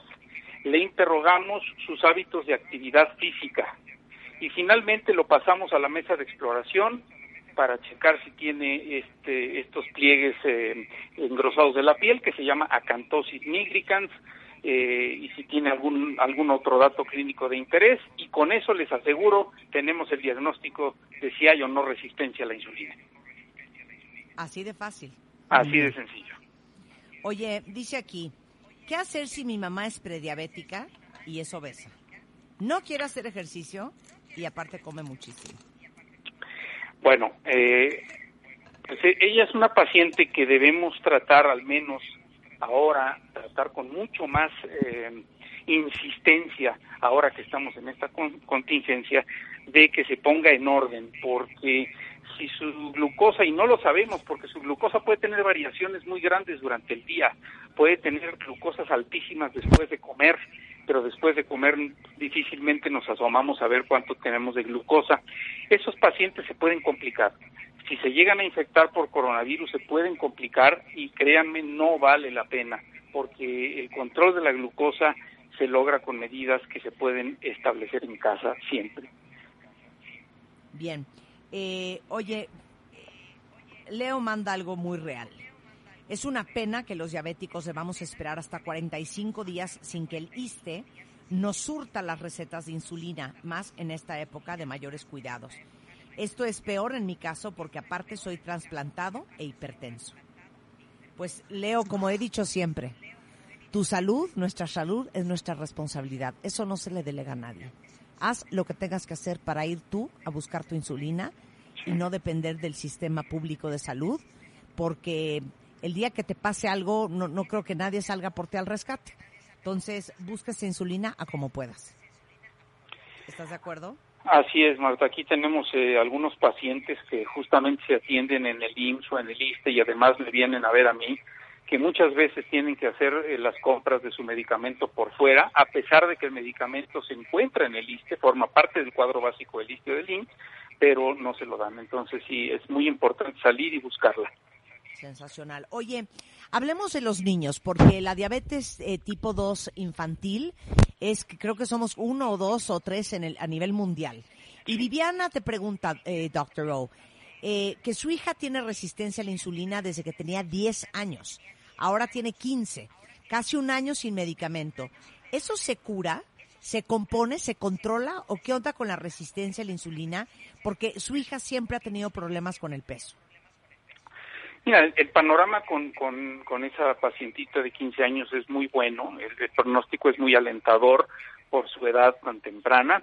Eh, ¿se- ¿Se puede llegar a curar? Sí, se puede llegar a curar la resistencia a la insulina. Depende mucho también de los factores genéticos, porque a veces la carga genética es tan fuerte en una familia que hagamos lo que hagamos al paciente eventualmente le da diabetes. Pero eh, entre que si son peras o manzanas, en una paciente como ella tenemos que hacer ahorita todo lo que esté en nuestras manos para quitar la resistencia a la insulina. Eh, en una niña de 15 años, la alimentación y el ejercicio cuentan prácticamente con la totalidad de los factores para el éxito del tratamiento. Hoy existen en redes sociales y, y en Internet un sinnúmero de alternativas para hacer ejercicio en casa y, y ese ejercicio con música.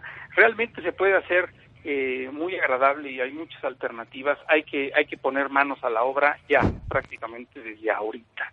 Ok, eh, preguntan acá también, ¿qué es el Quantos? Bueno, el CONTOS es uno de, las, eh, de los estudios que existen hoy para diagnóstico de resistencia a la insulina. Sin embargo, es un estudio que no está validado por las sociedades internacionales, eh, eh, por ejemplo la American Diabetes Association o, o la europea, no toman en cuenta el Quantos como un estudio de diagnóstico validado. Algunos laboratorios lo hacen, es un estudio simple, bastante sencillo, que nos puede dar una idea eh, de, adicional de si el paciente tiene o no resistencia a la insulina, pero no hay que tomarlo como el, el estándar de oro, ni mucho menos para diagnosticar eh, resistencia a la insulina. Eso es el Quantos. Ok, bien. Eh, pregunta aquí otra cuenta viente. híjole, este, este sí no me lo sé, ¿eh? Ah, no, ya, ya. Vas a- esta te la voy a poner en charola de plata. Vero González dice, mi hija tenía un problema de ovario poliquístico. La llevé con el doctor y lo resolvió muy bien. Saludos, doctor. Ah, hombre, eh, un es placer, Vero. paciente tuyo. Pero Sí. eso es muy interesante.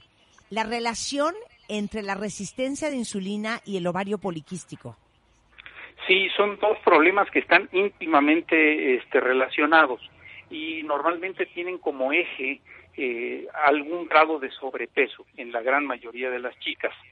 Eh, cuando hay sobrepeso empieza a haber resistencia a la insulina y resulta que los ovarios también tienen receptores para insulina y entonces se, se convierten en órganos que están sobreestimulados por insulina en estas chicas y, y empiezan a producir hormonas en forma errática los ovarios. Y eso se refleja con una pérdida de la ciclicidad de las menstruaciones, empiezan a ser muy irregulares, pueden estar tres o cuatro meses sin tener menstruación y además empieza a aparecer acné, empieza a aparecer un poquito de vello excesivo en algunas regiones del, cuerpo y por supuesto el eje central del tratamiento pues es la pérdida de peso porque con eso se mejora mucho el cuadro pero además existen otras alternativas para regresarles la ciclicidad para que sean más regulares y que se sientan mejor Eh, ¿Qué tanto riesgo tienen aquellos que tienen diabetes insípida?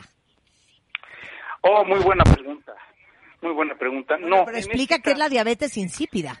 Sí, la diabetes insípida no tiene nada que ver con la diabetes de la que estamos hablando ahora. Eh, de hecho, eh, vale la pena aquí remontarnos un poquito en la historia. La diabetes de la que estamos hablando nosotros, que se llama diabetes mellitus, tiene ese nombre porque mellitus viene de miel. Antes de que existieran los laboratorios y los análisis clínicos, la diabetes se diagnosticaba probando la orina de los pacientes y eh, obviamente la orina de los pacientes con diabetes pues, era extraordinariamente dulce como miel y por eso se llama mellitus. Y existe otra diabetes que es la insípida, en la cual la orina pues no tiene ningún sabor, es prácticamente agua libre, es pura agua. Este es un trastorno eh, raro, usualmente es un trastorno que viene como complicación de cirugías de la glándula hipófisis eh, y en este caso no hay no hay ningún riesgo relacionado a complicaciones de coronavirus como la hay con diabetes mellitus. No tiene nada que ver. Bien. Eh, hijo, tengo una cantidad de preguntas impresionantes. Eh, creo que vamos a tener que hacer la semana que viene un programa solamente hablando de resistencia a la insulina, Doctor O. Claro que sí. Porque hay Sí, muchísima totalmente. gente que está medicada con metformina. Por ejemplo, Sonia está preocupada porque las embarazadas están en el cuadro de alto riesgo. Y su ginecólogo le envió tomar metformina durante este tiempo que está embarazada. No tiene obesidad, pero su mamá tiene diabetes y tiene más familiares diabéticos. Bueno, aquí en esta paciente aplica lo mismo. No, no, no debemos distraernos mucho con lo que pase con sus familiares. Hay que enfocarnos con lo que pase con ella. Ella debe mantener promedios de glucosa muy bien. Supongo yo que su ginecólogo le dio metformina porque debe de tener cierto grado de diabetes gestacional o incluso antes de diabetes gestacional. Entonces es muy importante mantenerle bien su control. Si con metformina está bien controlada, excelente que se quede con eso. Pero si con metformina no está bien controlada durante el embarazo, será importante darle un poco de insulina durante el embarazo para que se mantenga perfectamente bien durante el mismo, ¿no? Y que su bebé nazca perfectamente y que no tenga ningún problema con este asunto. Yo les diría lo siguiente. El dueño de la diabetes es el endocrinólogo. No es el ginecólogo, no es el nutriólogo, no es el médico general. Entonces, si ustedes tienen dudas después de haber escuchado al doctor Odette Stempa, eh, búsquenlo a él o busquen a su endocrinólogo de confianza. Pero yo creo que esto es algo que hay que tomar en serio, sobre todo en un país como el nuestro, en donde genéticamente tenemos esta terrible predisposición. Eh, aquí una muy buena pregunta de Carlos Mestre. Yo conozco a un diabético que nunca se le oscurecieron los pliegues, eh, como tú dijiste. ¿Aplica siempre en todos los casos o no necesariamente? Eh, no necesariamente. Ese escenario, así es, puede suceder. La cantosis nigricans no, no es un eh, síntoma forzoso en todos los pacientes que tengan diabetes tipo 2. Bien. Eh, esta es otra pregunta. Dijiste al principio que si ustedes quieren ver cómo está su glucosa en sangre, compren un glucómetro, pínchense el dedo y con esa gotita de sangre y el glucómetro les va a indicar cuánta glucosa tienen en su sangre. De 100 para abajo, bien, de 100 para arriba, preocupante. Pero, por ejemplo, aquí ve que Argandoña dice que su mamá de 63 años, hace cuatro años le detectaron eh, 112 de nivel de azúcar, diario amanece entre 102 y 114, no tiene pliegues negros, pesa 45 kilos, eso no, di- prediabética. Es prediabética por, eh, por laboratorio, sí, así es. Esas glucosas repetidas por arriba de 100 son de prediabetes. Lo que habría que hacer con ella es hacerle algunos estudios adicionales y una buena revisión física para llegar al fondo de lo que está pasando, tener un diagnóstico claro y su causa. Buenísimo. A ver, eh, eh, doctor O, te voy a poner al servicio de la comunidad. Sí, El doctor Oded Stempa es el jefe de la división de endocrinología del Hospital ABC en la Ciudad de México. Ahí les van los teléfonos. 52 72 24 19 y 52 76 92 78. En Facebook es doctor en Facebook en Facebook es doctor Stempa por si lo quieren buscar y está en la Torre Mackenzie del Centro Médico ABC Campus Observatorio. Doctor O, gracias. gracias a ustedes, Martita y Rebe, por favor, se me cuidan, Gracias, se me guardan bien. Les mando un beso. Y no hay mejor Beso. momento, no hay mejor momento para checarse la diabetes, para estar seguros que están súper controlados y bien medicados que hoy. Y obviamente el doctor O es una eminencia en el tema y qué bueno que pueda ser eh, su amigo y estar al servicio de la comunidad. Nos vemos mañana en punto de las 10 de la mañana, cuentavientes. Seguimos el resto de la tarde en redes sociales, en Instagram, en Twitter y en Facebook. Y ustedes no se vayan porque hay mucho más que aprender el resto del día de México y el mundo con Carlos Lorete Mola y todo el equipo de Así las Cosas, emisión de la tarde. ¡Súbele, Willy! ¡Happy birthday! Marta de Baile. Solo por W Radio. 96.9.